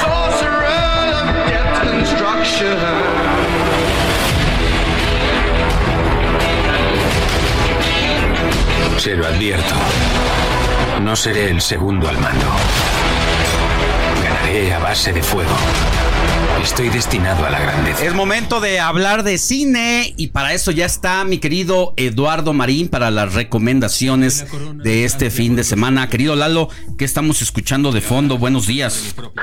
Buen día, Alex. Pues mira, estamos escuchando en versión doblada, por cierto, además de España, de Napoleón, esa película de la que vamos a platicar, porque es la película del momento, de la película de la que todos hablan, es la esperada producción de 200 millones de dólares, producida, por cierto, por Apple Studios, eh, sobre la figura apasionante, mítica, quizás la más legendaria de la historia de Napoleón Bonaparte, el militar que es emperador de Francia 25 años después de la Revolución Francesa que derrotó a la monarquía.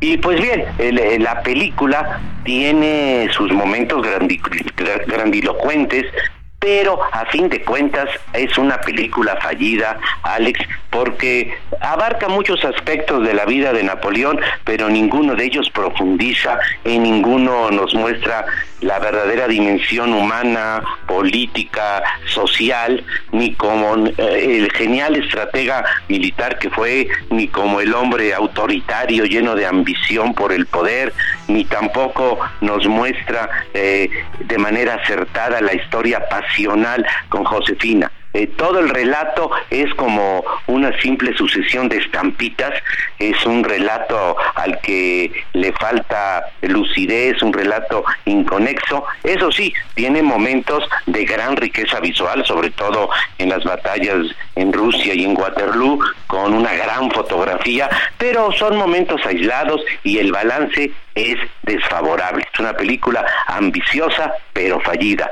Y mira, la dirección es del veterano, del versátil director inglés Ridley Scott, eh, que por cierto cumplirán unos días 86 años y que ahora pues nos tropieza, eh, que tropieza en este proyecto, mantiene sí su, su capacidad narrativa, pero la historia es hueca, es una eh, de decepción, como han sido decepcionantes muchos de sus últimos proyectos multimillonarios de Scott, eh, el cineasta que nos dio obras grandiosas como Alien, Telma y Gladiador, La caída del alcohol negro, y que bueno, es, eh, y que por cierto está filmando ahora la segunda parte de Gladiador, pero ya en los últimos años sí ha perdido inteligencia, ha perdido lucidez y, bueno, esta película resulta pues decepcionante, pero es una experiencia, es una película que hay que ver, todo mundo la, la comenta,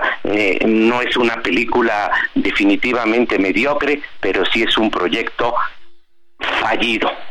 Ese es mi comentario, Alex. Oye, pues qué paquetote, ¿no? A, eh, haberse aventado a hacer la biografía de un referente en la historia mundial como, como Napoleón y pues ameritaba más un equipo más grande de guionistas seguramente porque sí, lo que falla es ese guion quieren abarcar tanto son 30 años en la vida de este personaje absolutamente legendario pero eh, les falla, les falla, se, resulta finalmente un relato hueco, vacío, simplista y entonces sale uno muy decepcionado, pero así han sido los últimos proyectos de Ridley Scott y como te decía está filmando ahora la segunda parte de Gladiador a sus 86 años de edad, pero pues ya no tiene el temple que tuvo en sus primeros años que nos dejó una filmografía excepcional.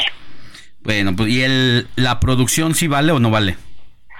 Sí, como de comentaba, tiene momentos grandilocuentes, de gran riqueza visual, una gran fotografía, toda la parte de las batallas, pero eh, se notan los 200 millones de dólares que eh, invirtió Apple, que por cierto, y por cierto, le, en unos meses va a, sacar en su plataforma de streaming de, de, Apple la película, pero con la versión completa, sin cortes de Ridley Scott, el director, de cuatro horas. Esta película es de dos horas y media en los cines y nos va a ofrecer en Apple su versión completa de cuatro horas. Pues vamos a ver si mejor o no, pero yo tengo mis serias dudas. Bueno, pues muchas gracias, querido Lalo. Te mando un abrazo y que tengas buen inicio de semana. Gracias, feliz domingo. Hasta luego. El informativo fin de semana también está en Twitter. Síguenos en arroba fin de semana HMX.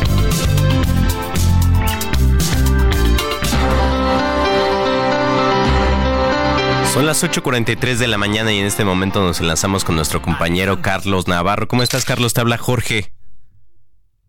Sí, Alex, les saludo con gusto a ustedes, el auditorio, y les comento que hoy la precandidata de la coalición Sigamos Haciendo Historia, Claudia Sheinbaum, visita la Ciudad de México para llevar a cabo dos eventos. El primero está contemplado a las 11 del día en la Utopía Mellehualco en Iztapalapa, tierra de la otra precandidata Clara Brugada, Brugada, quien aspira a la jefatura de gobierno de la capital del país. Y más tarde, alrededor del, después del mediodía, estará visitando Santo Domingo, ahí en la alcaldía Coyoacán, una de las colonias más pobladas de la capital del país, va a llevar a cabo estos dos eventos.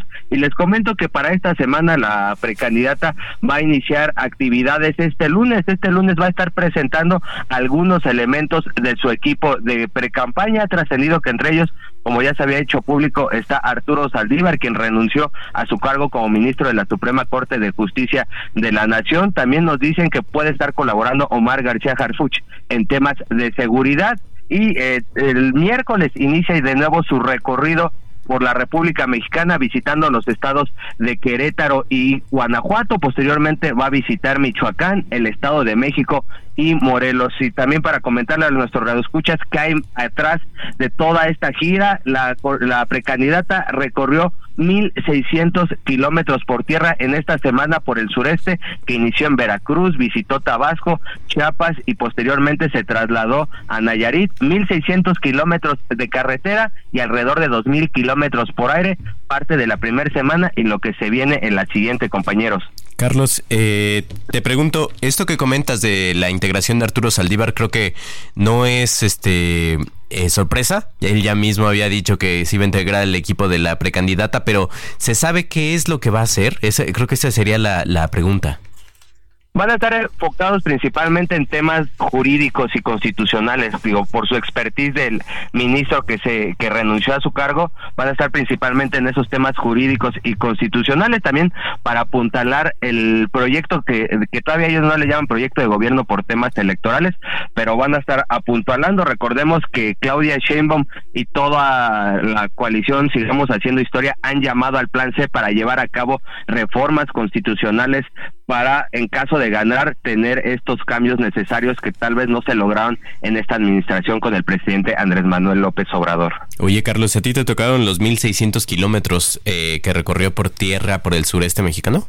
Es correcto, iniciamos el lunes de la semana pasada, llegamos al aeropuerto de Veracruz, de ahí nos trasladamos a Boca del Río, de Boca del Río nos trasladamos a Medellín de Bravo, después a Ángel R. Ábrego, después a los Tuxtlas, visitamos Minatitlán, de Minatitlán Coatzacoalcos, de, eh, de, eh, primero Coatzacoalcos, luego Minatitlán, de Minatitlán nos fuimos hasta Cárdenas, Tabasco, después Nacapuca, nos regresamos a Villahermosa, de Villahermosa, Palenque, Ocosingo, San Cristóbal de las Casas y Tenacuca ahí en este en Chiapas y después al aeropuerto, carreteras un poco complicadas en el sureste de la República Mexicana, pero ahí andamos persiguiendo a la precandidata.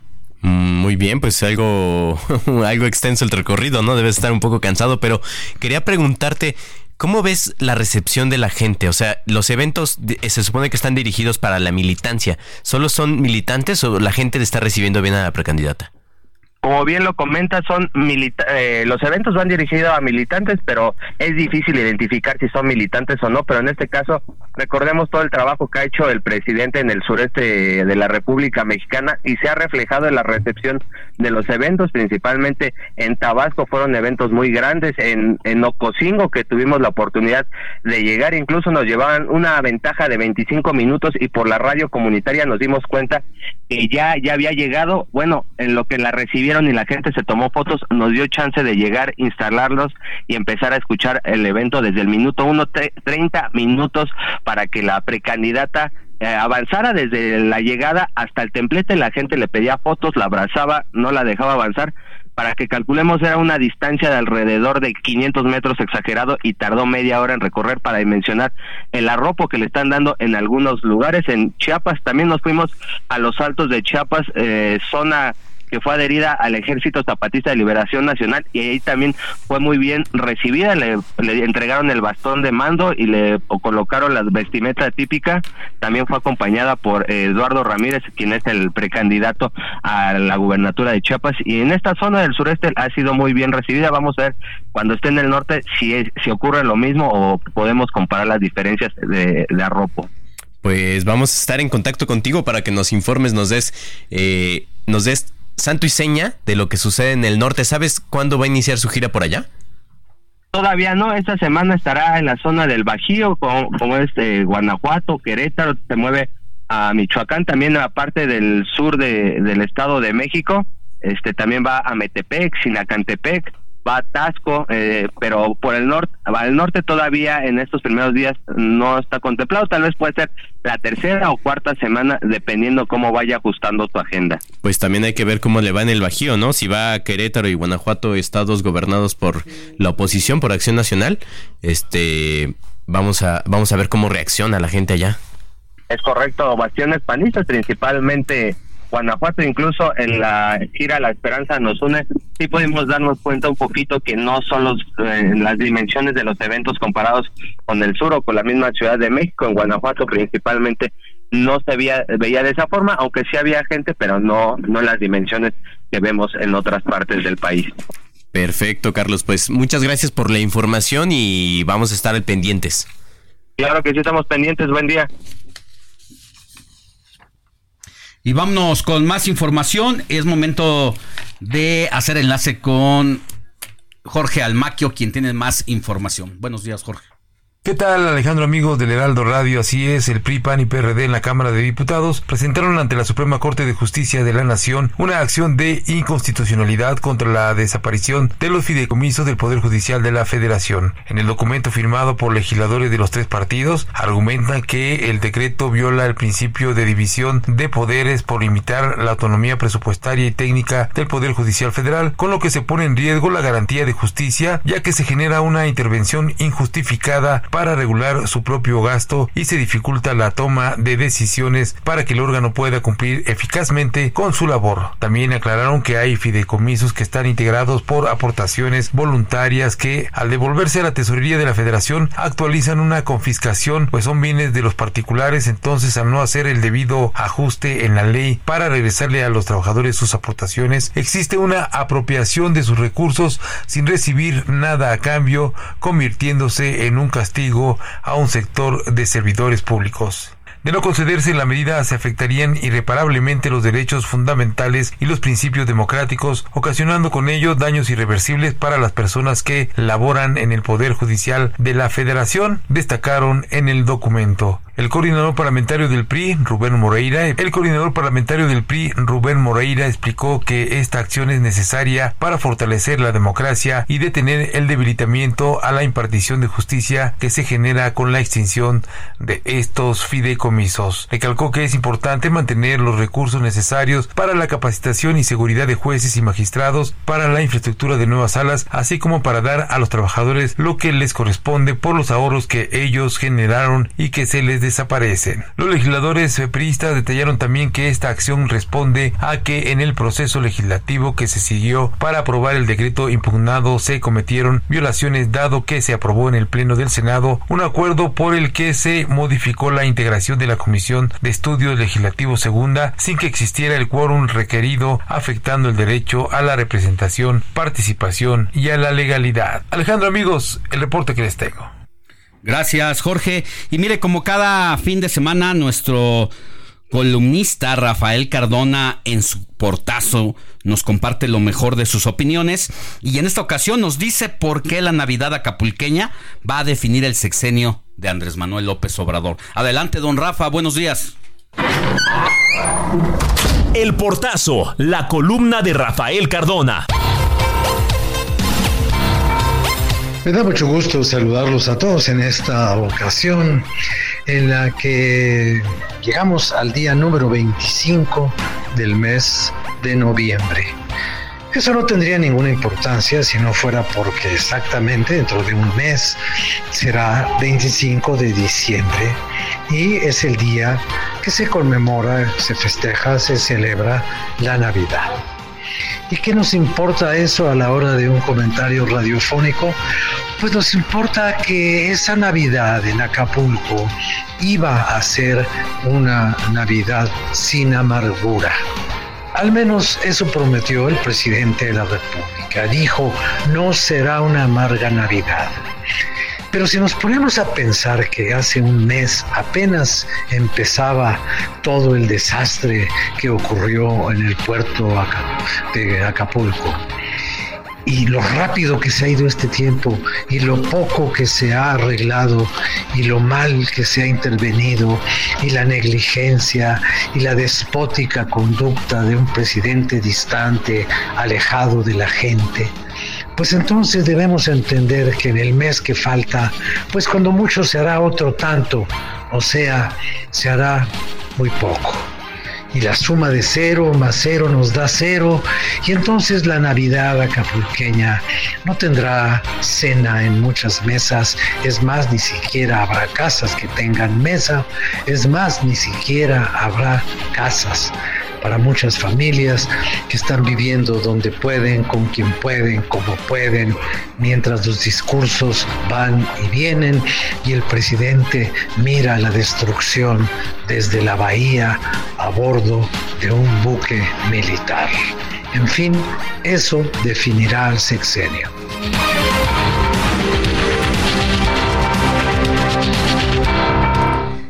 Gracias a don Rafa Cardona. Y mire, nosotros ya nos vamos a una pausa. Nada más decirle que al volver le voy a decir todo sobre la iniciativa que aprobó la Cámara de Diputados para prevenir prácticas de odio y discriminación en las redes sociales. ¿Cómo se va a hacer eso? ¿Cuál es la experiencia que tenemos en otros países sobre esta regulación? ¿Existe? Al volver con la diputada Marisol García Segura. Pausa y volvemos con más. La noticia no descansa. Usted necesita estar bien informado también el fin de semana. Esto es Informativo El Heraldo Fin de Semana. Regresamos.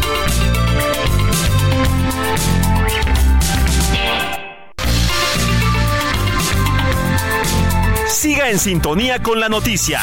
Alejandro Sánchez y el informativo Heraldo fin de semana. Continuamos.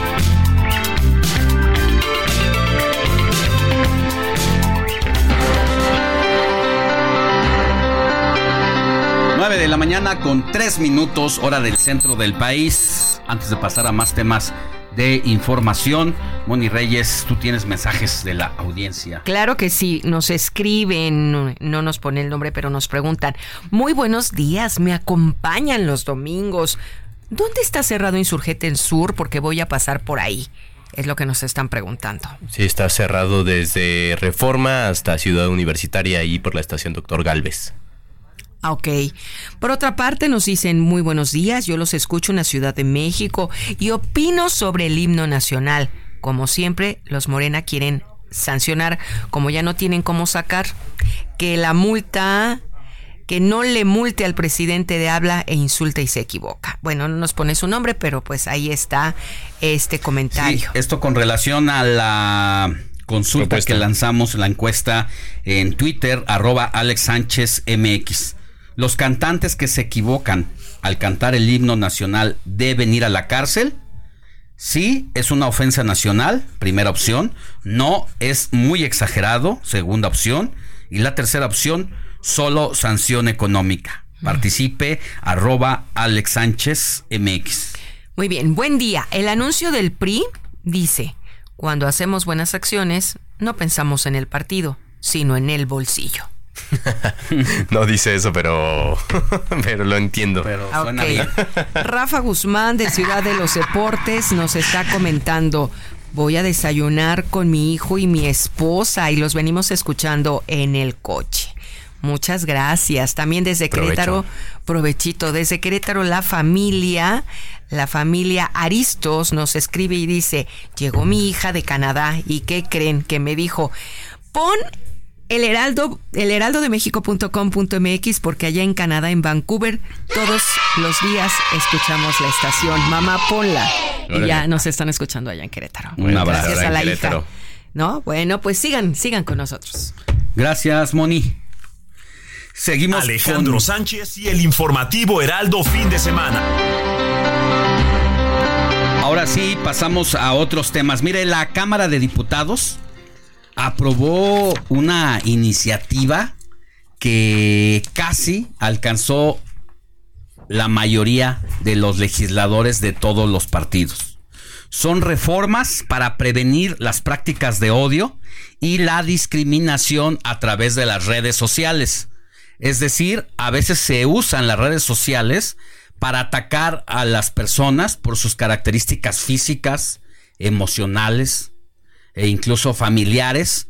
Y uno se pregunta, a ver, ¿hasta dónde la libertad de expresión? ¿Hasta dónde el libertinaje? Y creo que es una buena eh, medida, es lo que estábamos platicando aquí Jorge Rodríguez y su servidor, que no suena mal, que lo interesante sabe, es saber el cómo se van a hacer las cosas. Pero antes de pasar al cómo, vamos a escuchar a Roberto José Pacheco, que ya está aquí en la línea telefónica y que nos trae el reporte de cómo se aprobó esta importante propuesta. Querido Roberto José Pacheco, muy buenos días, ¿cómo estás? Alex, te saludo con mucho gusto también a nuestro compañero Jorge. Mira, te comento lo siguiente. Viene el colofón en este periodo ordinario de sesiones o en la recta final.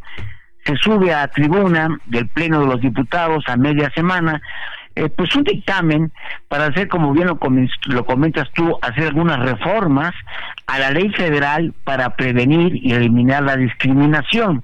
En este sentido se reforman algunos artículos, el, el noveno, el 20 y el 83, a fin de considerar el odio y la violencia a través, ojo, de mensajes o imágenes en las redes sociales de Internet. Aquí la cuestión es que los diputados emitieron una votación pues casi unánime, fueron 427 a favor y solamente dos en contra. Eh, eh, solamente hubo la argumentación por parte de la diputada que promovió precisamente eh, este dictamen y, y la cuestión es de que pues no hubo discusión, a mí me, me suena un poco que una ley tan importante pues no se haya eh, pues de alguna manera eh, discutido algunos posicionamientos de algunas fracciones, solamente se emitió la votación. La diputada Marisol García Segura, que a quien vas a entrevistar dentro de unos minutos, ella es de Morena, ella expuso que el dictamen tiene como propósito fundamental que los discursos de odio que se expresan en las redes sociales sean ya considerados como discriminación. Pero la diputada fue más allá en su intervención al señalar ya a varios actores políticos y también empresariales que han utilizado el Internet como herramientas de ataque. Escuchemos lo que dice la diputada. Entonces, ¿es válido que se promueva el odio a través de este tipo de plataformas? Peor aún, ¿no les da vergüenza a algunos y algunas que el odio sea su plataforma política? Como representantes populares, tampoco somos ajenos a este fenómeno, puesto que personajes como Lili Telles, Ricardo Salinas Pliego, Eduardo Verástegui, muchos otras y otras han hecho de las redes sociales su plataforma de odio y violencia verbal. Con eso dijo todo la diputada. Sin embargo, ella añadió que esta característica cambió abismalmente con el nacimiento de las redes sociales, con la invención del Facebook en el 2004. Después surgió Twitter, ahora ya se le llama X. Y bueno, pues sí, efectivamente hay mucha irresponsabilidad en el manejo de las redes sociales y esto ya fue aprobado por los diputados, ahora pasará al Senado. Ya inclusive eh, en el dictamen que yo estaba leyendo, eh, ya hay una opinión de la Suprema Corte de Justicia sobre la libertad de expresión y el derecho de acceso a la información en redes sociales, en el que se menciona que no protegen el comportamiento abusivo de los usuarios. A mí es más importante este pronunciamiento de la Suprema Corte en torno a si hay ley mordaza o no hay ley mordaza. Eh, para la Corte, e-, esta iniciativa eh, pues de alguna manera eh, hay que utilizarla con mucha responsabilidad. Ya será el usuario que quiera bloquear cuando reciba un ataque, pero también es una obligación de los servidores públicos eh, pues mantener o interactuar con quienes ellos en sus cuentas mantienen precisamente comunicación. Pues ahí está una opinión de la Suprema Corte que, que será sin lugar a dudas importante y que hay que tomarla en cuenta. Para mí, mi estimado Alex, de mordaza no, aquí la cuestión es de que las redes sociales, para mí, serían tomadas en cuenta con responsabilidad y, evitar precisamente que se conviertan, como dicen en el mismo dictamen, una batalla ya frontal y, y realmente yo creo que eso no nos lleva a nada, sobre todo como sociedad que tenemos que estar más unidos. Yo recuerdo, mi estimado Alex, que antes los programas de televisión y de radio noticiarios tenían la línea abierta y la gente hablaba. Era una forma, no había redes sociales. Sin embargo, ahora con las redes sociales pues es un instrumento, es una herramienta que hay que saberla, saberla utilizar de manera adecuada y eso nos ayuda mucho como una sociedad a tener una convivencia más en armonía. Mi estimado Alex. Sí, sí, siento que a veces sí hay excesos y abusos en la libertad de expresión y uno pues se preguntaba y por qué eh, la propia red social permite ciertas cosas, ¿no? O sea, que en su catálogo de reglamentación pues debería estar impedido eso.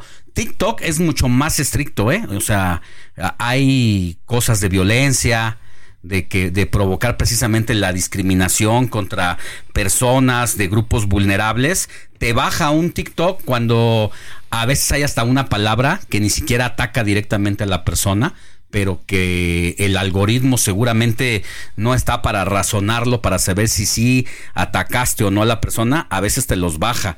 Eh, en Twitter es mucho más difícil, ahora ex. Y bueno, pues muy interesante esta iniciativa y interesante también que se haya aprobado por amplia mayoría. Vamos a platicar ahora con la diputada autora de esta iniciativa, Roberto José Pacheco. Por lo pronto, yo te agradezco que hayas estado aquí con nosotros como cada semana. Así es, mi estimado Alex, estaremos atentos a esta entrevista que se me hace que tiene que ser muy interesante para redondear y, dar sobre todo, eh, pues explicar por qué se hizo, eh, son los tiempos de la modernidad y de la tecnología, pero como ciudadanos y como sociedad tenemos que saber convivir de manera, pues sin ataques, sin, sin abusos, ya hay una policía cibernética, los menores de edad están acosados sexualmente, en fin, hay cuestiones que debemos de, de, sí estar en, en, la tecnología, pero saberlas utilizar, mi estimado Alex. Gracias, Roberto José Pacheco, buen día. Buen día. Entrevista, informativo fin de semana.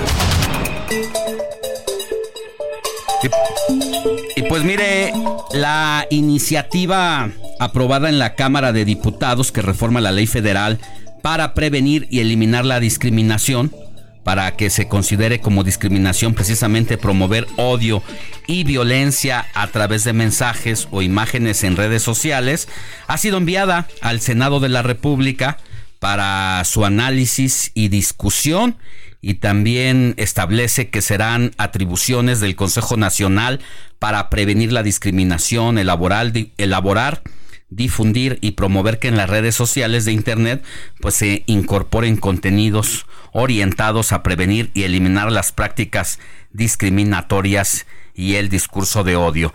Pero vamos a platicar con la diputada Marisol García Segura, que es la principal promovente de esta medida legislativa.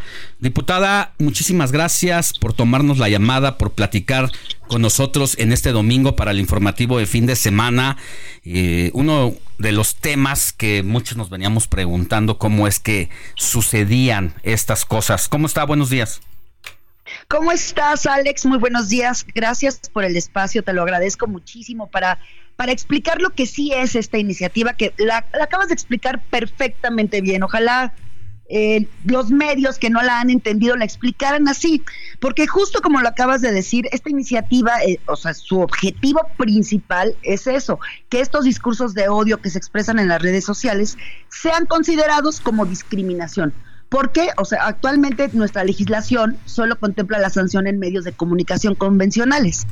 No hay en redes sociales y entonces, bueno, obviamente eh, es lo que estamos trabajando, lo que estamos pidiendo. Hicimos mesas de trabajo, hicimos foros y es muy, eh, muy fácil verlo y entenderlo, ¿no? O sea, cuando eh, apareció el Internet allá por los 90, tenía esta característica que la hacía como igual que los restos, eh, el resto de los medios tradicionales, ¿no? Como la radio, la televisión, la prensa, el contenido no generaba interacción con el internet, ¿no? Entonces esta característica, cuando llegó el Facebook, por ejemplo, eh, que fue una forma de conectarse con las personas, y al principio, ¿te acuerdas que esta red estaba hecha para acercar a las personas que se conocían en las escuelas, eh, que se habían dejado de ver y que luego pues logró generar también mm, comunidades, grupos a partir de las afinidades, ventas por allá, no sé cuánta cosa, ¿no? Después pues viene el Twitter, actualmente conocido como X, y ese era eh, también pues, promover el intercambio de ideas a partir de lo que está sucediendo, ¿no? Es lo más... Eh, rápido, de la interacción más directa con la ciudadanía y con y con la gente, y con los políticos y con los ac- actores. Oiga, y con los hechos internacionales, ¿no? O sea, creo que uno de los primeros grandes eventos internacionales en la historia, pues es eh, la caída de un presidente en Grecia y luego la ejecución de Osama Bin Laden. Claro, por supuesto, y las noticias internacionales y las noticias de todo el mundo para tenerlas a la mano, ¿no? O sea, el- la maravilla que resulta que exista una vía para comunicarnos de manera más directa, o sea, las redes sociales sí nos han enfrentado a estos, eh, a estos temas y a- también a fantasmas que como sociedad pues no hemos logrado superar, ¿no? Como el racismo, el clasismo, la discriminación, el odio, las amenazas. Ayer, eh, te pongo un ejemplo, Alex, ponía eh, Viri Ríos, que es una eh, eh, mujer Colega. que se colega eh, periodista que la amenazan con violarla, ¿no? Te vamos a violar por los tweets que estás poniendo cuando ella está eh, pues proponiendo un debate y temas que nos interesa, nos interesan a todos o que nos interesan a algunos, pero bueno, la respuesta es te voy a violar, pues entonces ahí ya automáticamente el- no puedes dialogar, ¿no? No se dialoga con los terroristas, ¿no? Claro. No puedes hablar ya, no, no, no vas a contestarle a un tipo así, a ver, no me, no me ofendas, no me agredas, no, te está amenazando con violarte por tu tweet. Entonces, hasta allá, ¿no? O sea, hasta, hasta allá nos vamos porque por desgracia, ahora sí las redes sociales se han vuelto este, este campo de batalla que tanto hablamos, ¿no? ¿Y por qué? Uno, pues porque proporcionan anonimato. Y entonces ahí la banda pues sí se saca lo peor de las personas, ¿no? Eh, incentivar que ahora más que un espacio de diálogo o de comunicación, pues es un ring de, de insultos, de descalificaciones, de ofensas, ¿no? Y es justamente eso. ¿Hasta dónde?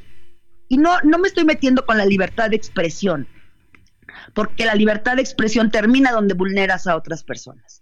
No podemos nosotros tener la idea también de abrazar a, a las ofensas y al odio y a la violencia verbal, que es lo que sucede en las redes sociales.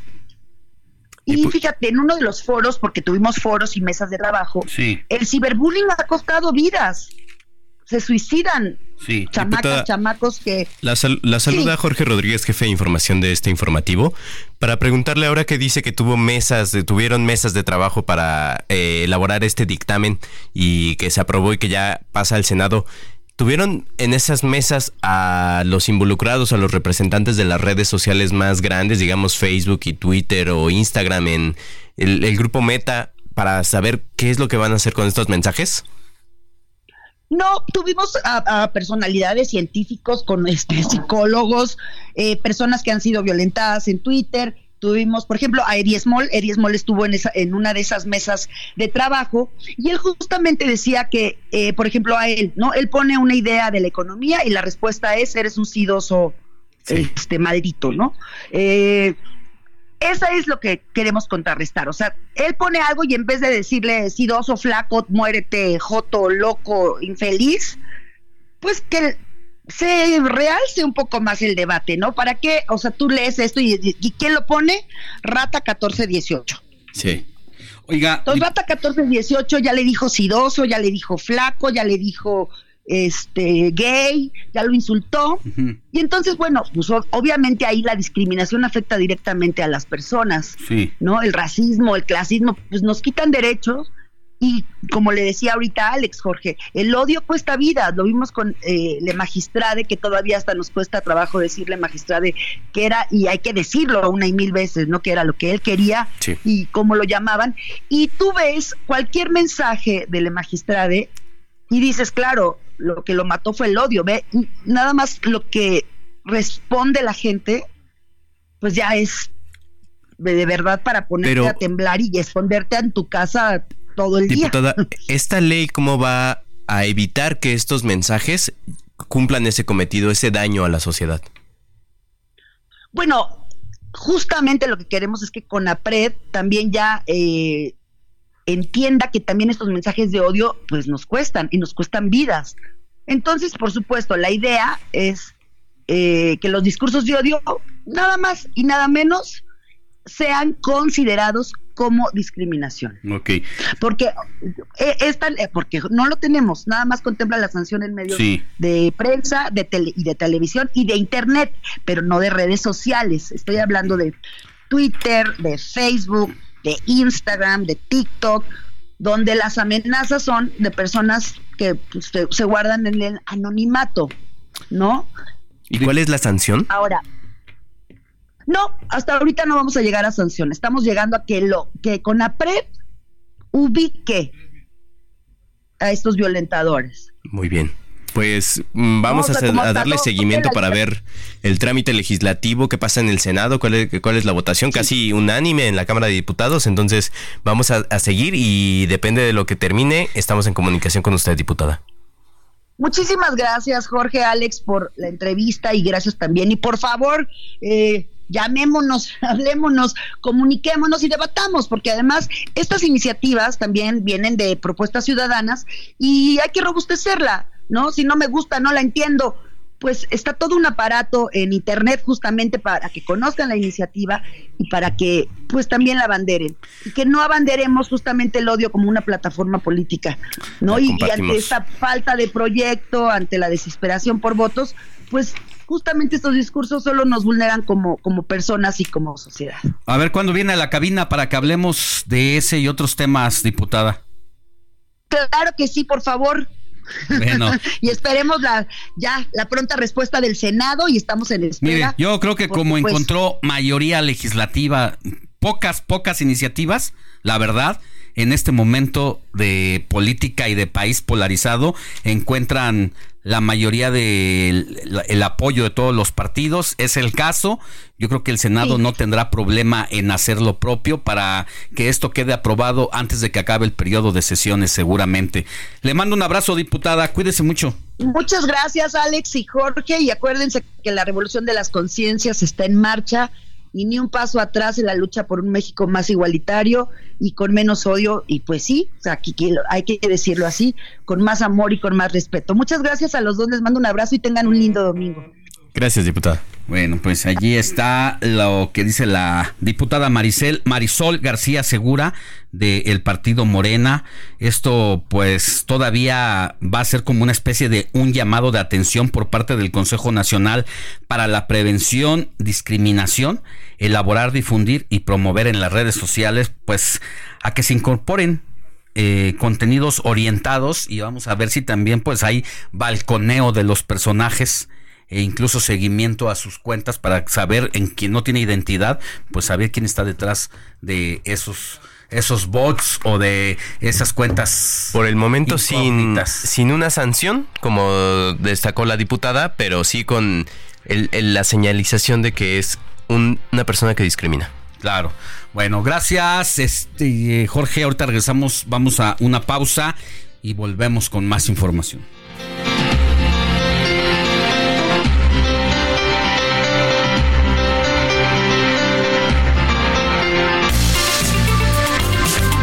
La noticia no descansa. Usted necesita estar bien informado también el fin de semana. Esto es Informativo El Heraldo Fin de Semana. Regresamos.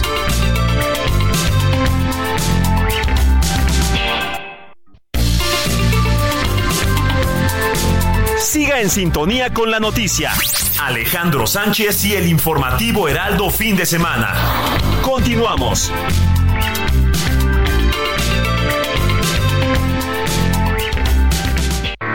Un mes lleno de ofertas exclusivas y dinamismo con Ford Escape híbrida. Estrénala a 24 meses sin intereses más seguro promocional.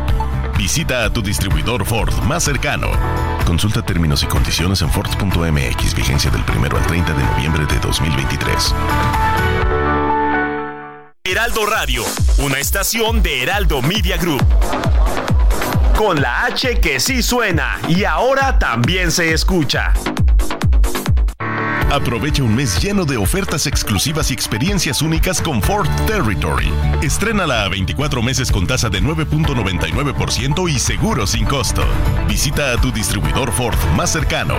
Consulta términos y condiciones en Ford.mx, vigencia del 1 al 30 de noviembre de 2023. Sintonía con los estados en el informativo fin de semana.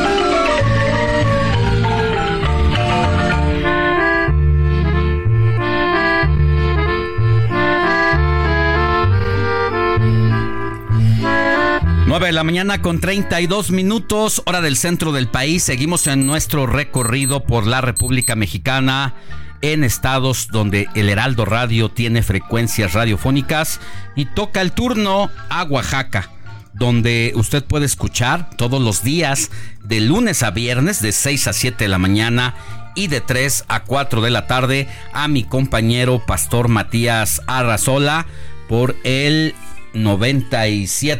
97.7 de FM. Querido pastor, muy buenos días. ¿Qué nos traes hoy en la agenda de la semana, por favor? ¿Qué tal Alejandro? Muy buenos días amigos del Heraldo de fin de semana, gusto saludarles y bueno pues con no con muy buenas noticias. Fue un, eh, fueron días, fue una semana oscura para los oaxaqueños por hechos de sangre que se, que se presentaron por asuntos que tienen que ver con temas agrarios. Déjame decirte que el pasado miércoles pues amanecimos con la noticia de una agresión hacia un grupo de pobladores, estaban practicando unas diligencias allá en San Miguel el Grande, y bueno, pues eh, resulta que en ese recorrido donde iban agentes de investigaciones, fueron emboscados, lamentablemente murieron cinco personas, tres más resultaron lesionados, entre ellos dos agentes estales de investigaciones que murieron en, el, en los hechos, y bueno, pues entre los fallecidos también iba el hermano de la actriz y cineasta internacional Ángeles Cruz, que por cierto, déjame decirte que en el mes de mayo ya había hecho una advertencia, hizo un llamado a las autoridades gubernamentales para que atendieran este asunto. Hay un problema de límites de tierra desde hace mucho tiempo con Llano Grande y dijo que era necesaria la intervención de las autoridades para evitar algunos hechos de sangre que ya se habían presentado con la quema de viviendas con otra emboscada donde murieron tres personas y había advertido sobre estos hechos de violencia. Pues no se tomaron las medidas, habla que había mesas de diálogo, pero pues fueron muy irrisorias, y el problema que tuvimos fue la muerte de estas personas.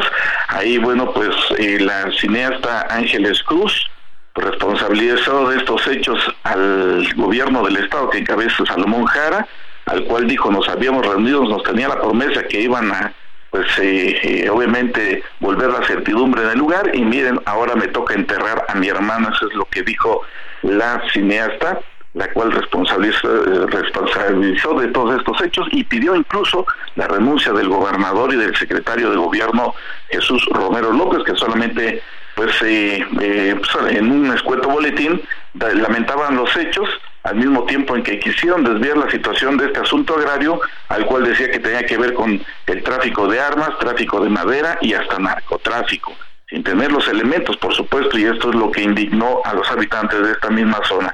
Y llamó la atención porque esto iba enmarcado en la visita del presidente de la República, Andrés Manuel López Obrador, que llegó a Oaxaca, tenía previsto acudir a Plagiaco, que es ahí donde se suscitó el problema, y tuvieron que cambiar y mover agenda debido a los recientes hechos de violencia que se presentaron al lugar. Tuvieron que ir a Huautla Jiménez y de ahí hasta Tuxtepec, donde iban a inaugurar un hospital. En esta presencia del presidente hubo una serie de protestas de diferente índole, habitantes que quieren solucionar sus problemas agrarios, algunos otros que tienen que ver con el tema de los uniformes, que también hay adeudos que no se han cubierto, y bueno, pues ahí acusa de indiferencia de las autoridades gubernamentales. Y mientras estaba la gira del presidente con el mandatario estatal por algunos puntos, sobre todo en la cuenca del Papaloapan, pues déjame decirle que un nuevo hecho violento también en la Mixteca se presentó, esto ayer, donde mueren nueve personas que fueron tiroteadas en un vehículo, hay cinco más lesionados, y bueno, pues ante estos hechos, esto ocurrió precisamente en Jaltepec, una de las eh, curvas de la Loma perteneciente a la agencia de Guadalupe Victoria Magdalena Jaltepec y acusan directamente a Mitlatongo de estos hechos en Nochistlán, esto estamos hablando en la zona de la Mixteca de la misma manera, así es que imagínate, en los últimos días 14 personas fallecidas, hay 8 lesionados y el problema es que totalmente, todo se, se centra en el sentido de que son temas de límites de tierras, que hay mesas de diálogo que supuestamente, y aquí la gobernabilidad está fallando el sentir de los oaxaqueños es que este primer año que se va a cumplir del, de Salomón Jara como gobernador ha fallado en todo eh, lo que tiene que ver con el tema eh, agrario, donde todavía pues hay algunos focos rojos que atender y si a esto nos sumamos algunos hechos violentos que se presentaron en la, en la costa, en el istmo, en valles centrales, pues eh, va al traste de lo que dijo ahora con una eh, rendición de cuentas que hizo ante el eh, ante el presidente de la República que Oaxaca es uno de los estados más seguros y esto por supuesto que ya los oaxaqueños están cansados de estos tipos de hechos violentos así es que imagínate en menos de cuatro o cinco días 14 personas fallecidas por temas de asuntos agrarios y el problema es que aquí la gobernabilidad está fallando. Verdaderamente hay recriminación hacia el secretario de gobierno, tendrá que hacer cambios urgentes en su gabinete porque verdaderamente hay malestar aquí en Oaxaca por esos hechos, Alex. Pues muchas gracias, querido pastor. Te estamos escuchando de lunes a viernes de 6 a 7 de la mañana. Y recuérdame la hora de la, tarde, de la tarde. De 3 a 4. A del 97.7. 97.7, el Heraldo Radio Oaxaca. Que tengas buen día. Igualmente para ustedes, muy buenos días. Oiga, antes de pasar a otros temas, le quiero invitar a que pase a leer mi columna al Heraldo de México. Hablo sobre la triste salida de José Murat de la Fundación Colosio del PRI. Prácticamente pasó de noche la salida de José Murat de la Fundación Colosio del PRI, aunque gurú por muchos años de Alejandro Moreno, todavía hasta hace unos meses, pues tuvo que irse por la puerta de atrás para ser sustituido por otro viejo priista. Qué golpe tan duro para José Murat después de que su hijo Alejandro afirmara que el instituto político ya no representa sus visiones históricas, las cuales describe que están enmarcadas por miedo y odios como estrategia electoral.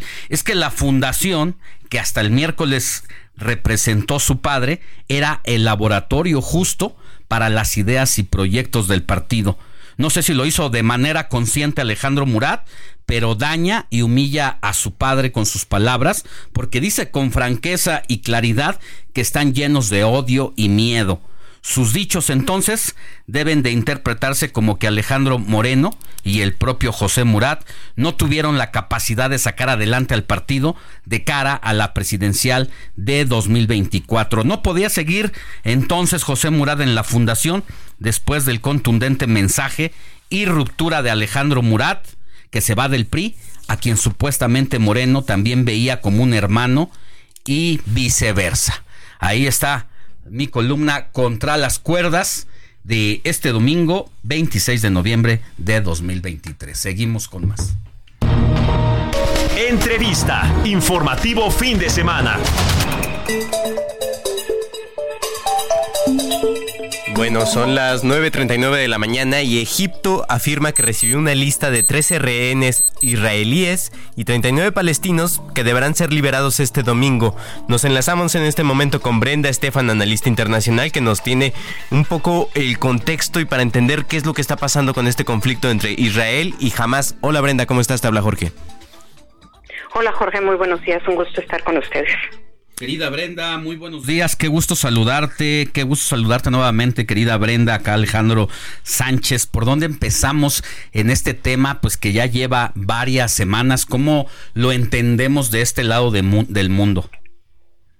Mi estimado Alex, muy buenos días. Pues ya 50 días de esta guerra en la franja de Gaza, eh, que comenzó con el acto terrorista del grupo Hamas el 7 de octubre en territorio israelí y después eh, continuó con pues esta serie de ataques militares por parte del Sahal, el ejército israelí de Israel en territorio de la Franja de Gaza. Finalmente, después de mucha especulación, se logra un cese al fuego eh, que comenzó apenas este viernes, se había dicho que sería el jueves, pero pues la complejidad de identificación de los rehenes, de modalidad del intercambio, ha hecho que al menos en dos ocasiones haya retrasos. El, primo, la primera vez para el inicio eh, de esta tregua, digamos, y la segunda el día de ayer para liberación de rehenes que tardó eh, más tiempo del esperado. Son 41 personas ya las que han sido liberadas eh, por parte del grupo terrorista Hamas y por cada israelí. Recordemos que hay israelíes liberados y también hay ciudadanos de Tailandia que están siendo liberados, pero los israelíes liberados son mujeres y niños y por cada uno de ellos que es liberado, Israel libera tres eh, prisioneros palestinos. ¿Por qué 3 a 1? Bueno, porque Israel históricamente ha estado dispuesto a entregar una gran cantidad de prisioneros palestinos a cambio de uno solo de sus nacionales. Incluso en una ocasión por el eh, soldado israelí Gilad Shalit entregó 1.500 prisioneros palestinos. Así es que 3 a 1 no les parece caro, es eh, digamos parte del ADN israelí hacer todo lo posible para recuperar a uno de sus conciudadanos. Brenda, una pregunta. ¿Sabemos eh, si estos los prisioneros palestinos son prisioneros que tomó, tomó las fuerzas de defensa israelí durante la incursión o son eh, prisioneros de antes? son prisioneros de antes todos ellos. Eh, nadie que haya tenido que ver con lo sucedido el 7 de octubre está siendo liberado. Son gente que pues tenía años ya, algunos desde más de una década en prisiones israelíes. El caso más simbólico, más emblemático quizás, es el de una mujer que fue liberada justamente el día de hoy, en las primeras horas de este domingo, que eh, ella pues una mujer de 38 años, palestina, digamos del pueblo palestino, pero nacida en, en Israel, y que eh, abrió una botella de gas a unos metros, a unos 500 metros de un puesto de control militar, digamos, y un soldado quedó, quedó herido. Israel la metió a la cárcel argumentando que fue un acto terrorista, mientras que Palestina asegura que se trató de un accidente y que prueba de ello es que el cuerpo de esta mujer está 70% quemado, está pues eh, prácticamente deforme, si vemos las fotografías de hoy de cuando la liberaron, pues está su cara prácticamente eh, pues irreconocible y este era un caso emblemático para Palestina, es decir, en el caso de los palestinos liberados, sí hay hombres, pero también hay mujeres y jóvenes. En general, los dos grupos de que están siendo liberados, los rehenes y los prisioneros palestinos, están siendo hombres, eh, mujeres y menores de edad, ¿cierto? Ah, en el caso de, de los israelíes, todos, el 100% son mujeres o eh, niños. En el caso de los palestinos hay mujeres, niños y también hay hombres. En el caso de los ciudadanos tailandeses, puros hombres. Mm. ¿Qué le depara a la guerra y al mundo, querida Brenda? Yo sé que no tienes la bolita mágica, eh, pero por cómo estás leyendo las cosas, ¿hacia dónde se encamina el conflicto? Pues lo que es un hecho, Alex, es que este no es el fin de la guerra. Que, que mejor que este fuera el fin, ¿no? O el inicio, el fin de la guerra. En realidad, el primer ministro Netanyahu dijo en estos días que em, en un comunicado, bueno, en una rueda de prensa dijo que tenemos que tener muy claro que este no es el fin de la guerra, Israel sigue en guerra y esto va a continuar. Hay mucha presión incluso de parte de la población para que se llegue hasta sus últimas consecuencias. Por otro lado, el hecho de que se haya llegado al cese al fuego, pues nos habla de que, eh, digamos, el ejército israelí no ha logrado sus objetivos únicamente por la vía militar y que ha tenido que abrir paso a la diplomacia. Ojalá que ese sea un indicio de que la diplomacia puede abrirse camino en este conflicto. Em, pues desgraciadamente, como sabemos, muchos de los actores regionales están a la expectativa de lo que suceda y no solamente hay un riesgo de que esta guerra continúe cobrando miles de vidas de personas todos los días, em, sino que también hay el riesgo de que incluso crezca el conflicto en la región, de forma que pues es preocupante para, para el mundo en, como dices, este momento que me parece es un fracaso, un fracaso para la humanidad, en donde tenemos una guerra en Ucrania, tenemos una guerra en Gaza, tenemos conflictos importantes en África, en Yemen, En, la guerra en Siria, ¿no? Y un nudo georgiano en la, en la mm, el Consejo de Seguridad de Naciones Unidas, en donde pues ninguna resolución de, de relevancia prácticamente puede eh, ser aprobada en el Consejo de Seguridad de Naciones Unidas. Apenas cinco semanas después del inicio de la guerra en Gaza, eh, pasó la primera hace unos días, eh, esta semana, y pues muy incipiente. No hay capacidad diplomática en el Consejo de Seguridad por las el derecho de veto que tienen los cinco miembros permanentes y bueno un mundo más polarizado y más armado el rearme pues continúa año con año y desde luego es preocupante Alex. Brenda, querida, muchísimas gracias por estos minutos para el informativo de fin de semana. Te lo aprecio y te lo apreciamos aquí, Jorge y yo, de verdad. Y estamos en comunicación, por favor. Gracias, Alex, a ti por la invitación, como siempre. Saludos, Jorge. Que tengan muy buenos días todos quienes nos escuchan. Gracias, Brenda. Deportes con Luis Enrique Alfonso.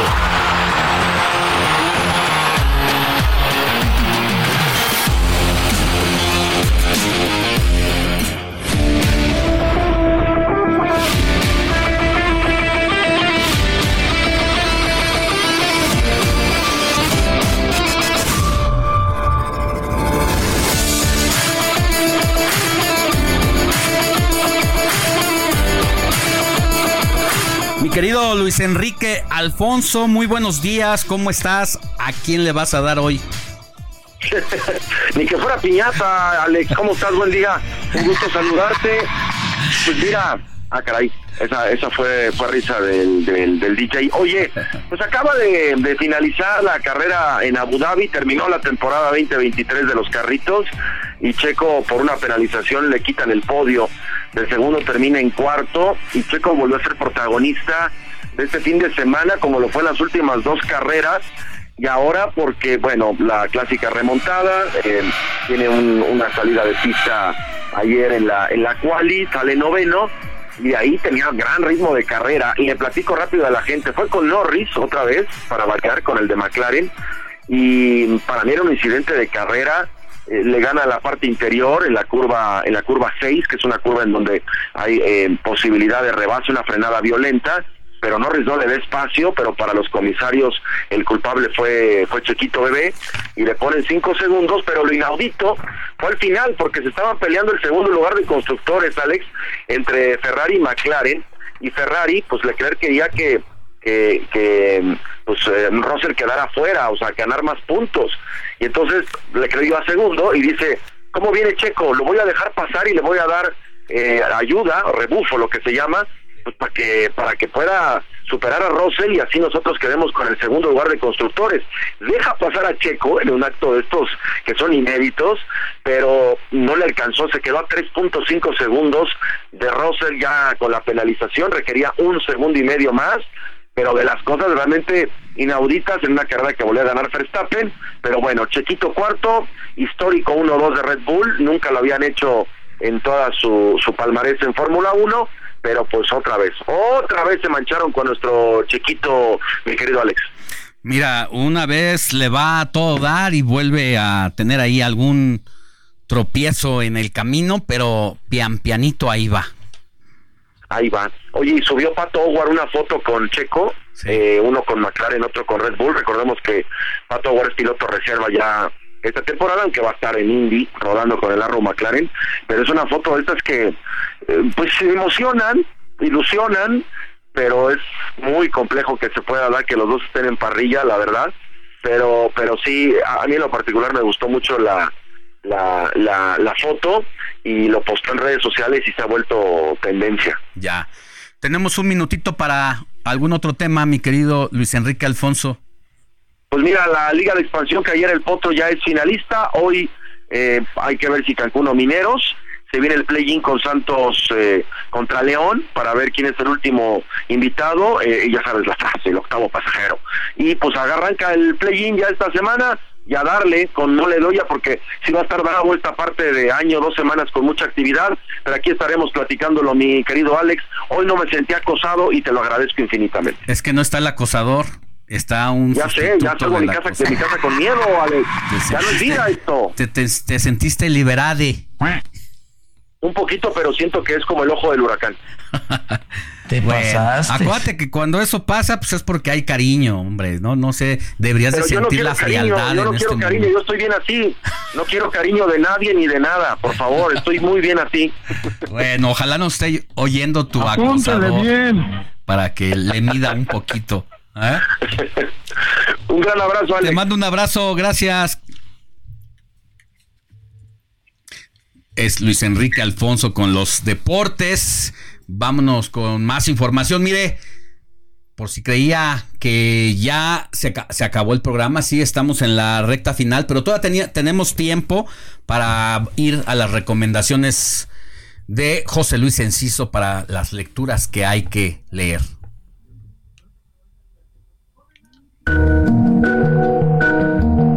Lecturas con José Luis Enciso.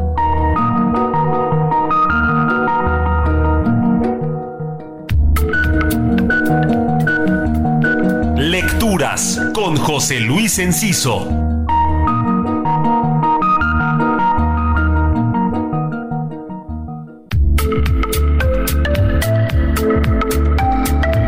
Cómo vamos a contar la historia de la pandemia y qué implicaciones sociales y políticas directas podemos atribuirle. Pues fíjense ustedes que la filial de la editorial mexicana Fondo de Cultura Económica en Argentina publicó el libro Pandemia, un balance social y político de la crisis del COVID-19, en el que podemos ver efectos de lo que ese flagelo nos dejó. El autor de esta obra, Daniel Feierstein, la escribió antes de que terminara oficialmente la emergencia y registró las disputas políticas generadas por su manejo, el negacionismo, la paranoia del control social, la inoperancia de casi cualquier iniciativa y sin tocar directamente el tema de sus efectos electorales, esta lectura nos deja ver varias consecuencias al situar la pandemia como eje de acciones sociales que no solo explican algunas conductas políticas recientes en América Latina, sino que nos permiten entender que ya no es posible concebir el mundo como lo hacíamos antes. Mi exap arroba JL Enciso.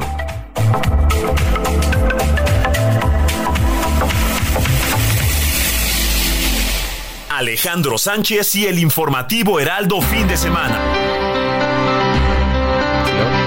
8, 9 de la mañana con 52 minutos hora del centro del país. Vamos con Jorge Rodríguez que tiene información de última hora porque acaba de dar una comunicación la doctora Claudia Sheinbaum. Así es, la precandidata de Morena y los partidos aliados a la presidencia de la República dice, me han estado preguntando si asistiré a la FIL de Guadalajara. Fui invitada por mi querido compañero y amigo Paco Ignacio Taibo II a presentar su libro, sin embargo, por motivos de agenda no podré estar ahí.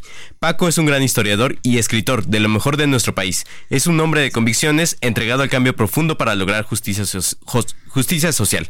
Abrazo grande, querido Paco, y te miro pronto en la Alameda. A las y los organizadores de la FIL les deseo mucho éxito este año. Eso es lo que publica en su cuenta de ex la doctora Claudia Sheinbaum, afirmando que por el momento no tiene pensado ir a la FIL de Guadalajara. Pues decide no ir, sus razones tendrá. Ya fue ayer Samuel García que presentó su libro de federalismo incluso como orador y autor de su texto. Eh, Galvez, tengo entendido, tenemos entendido que va hoy. hoy Pero bueno, vámonos a las calles de la Ciudad de México con Israel Lorenzana. ¿Qué nos tienes, Isra? Alex, muchísimas gracias. Pues fíjate que movilización por parte de los servicios de emergencia. Lamentablemente una persona fue arrollada por el metro en la estación Centro Médico Línea 9, ha perdido la vida. Los servicios policiales trabajan en estos momentos para retirar el cuerpo y restablecer el servicio. Por otro lado, Alex, tengo información de la zona de insurgentes a partir de Indios Verdes con dirección hacia la raza. Circulación totalmente aceptable. Algunos asentamientos para incorporarse a Montevideo, pero nada para abandonar esta arteria. Pues Alex, muy bien, y pendientes de la avenida Insurgente que sigue Insurgentes que sigue cerrada, en una hora estarán abriéndola. Gracias Israel, cuídate. Buen fin de semana, Alex. Hasta aquí el informativo de fin de semana de este domingo 26 de noviembre. Gracias Jorge Rodríguez. Gracias a ti, Alex. Gracias, a nombre de Moni Reyes, Héctor Vieira, de Luis, de Diego Iván González. Yo soy Alejandro Sánchez y agradezco el favor de su atención. Que tenga buena semana, éxito. Heraldo Media Group presentó Alejandro Sánchez y el informativo Heraldo fin de semana. La información y el entretenimiento que usted necesita para estar enterado también en su descanso. Por el Heraldo Radio, con la H que sí suena y ahora también se escucha.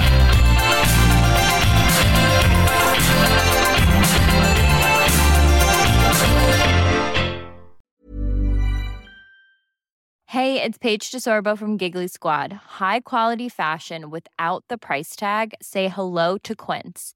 I'm snagging high-end essentials like cozy cashmere sweaters, sleek leather jackets, fine jewelry, and so much more. With Quince being 50 to 80% less than similar brands.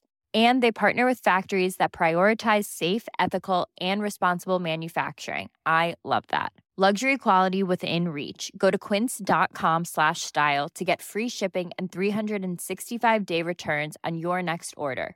Quince.com slash style.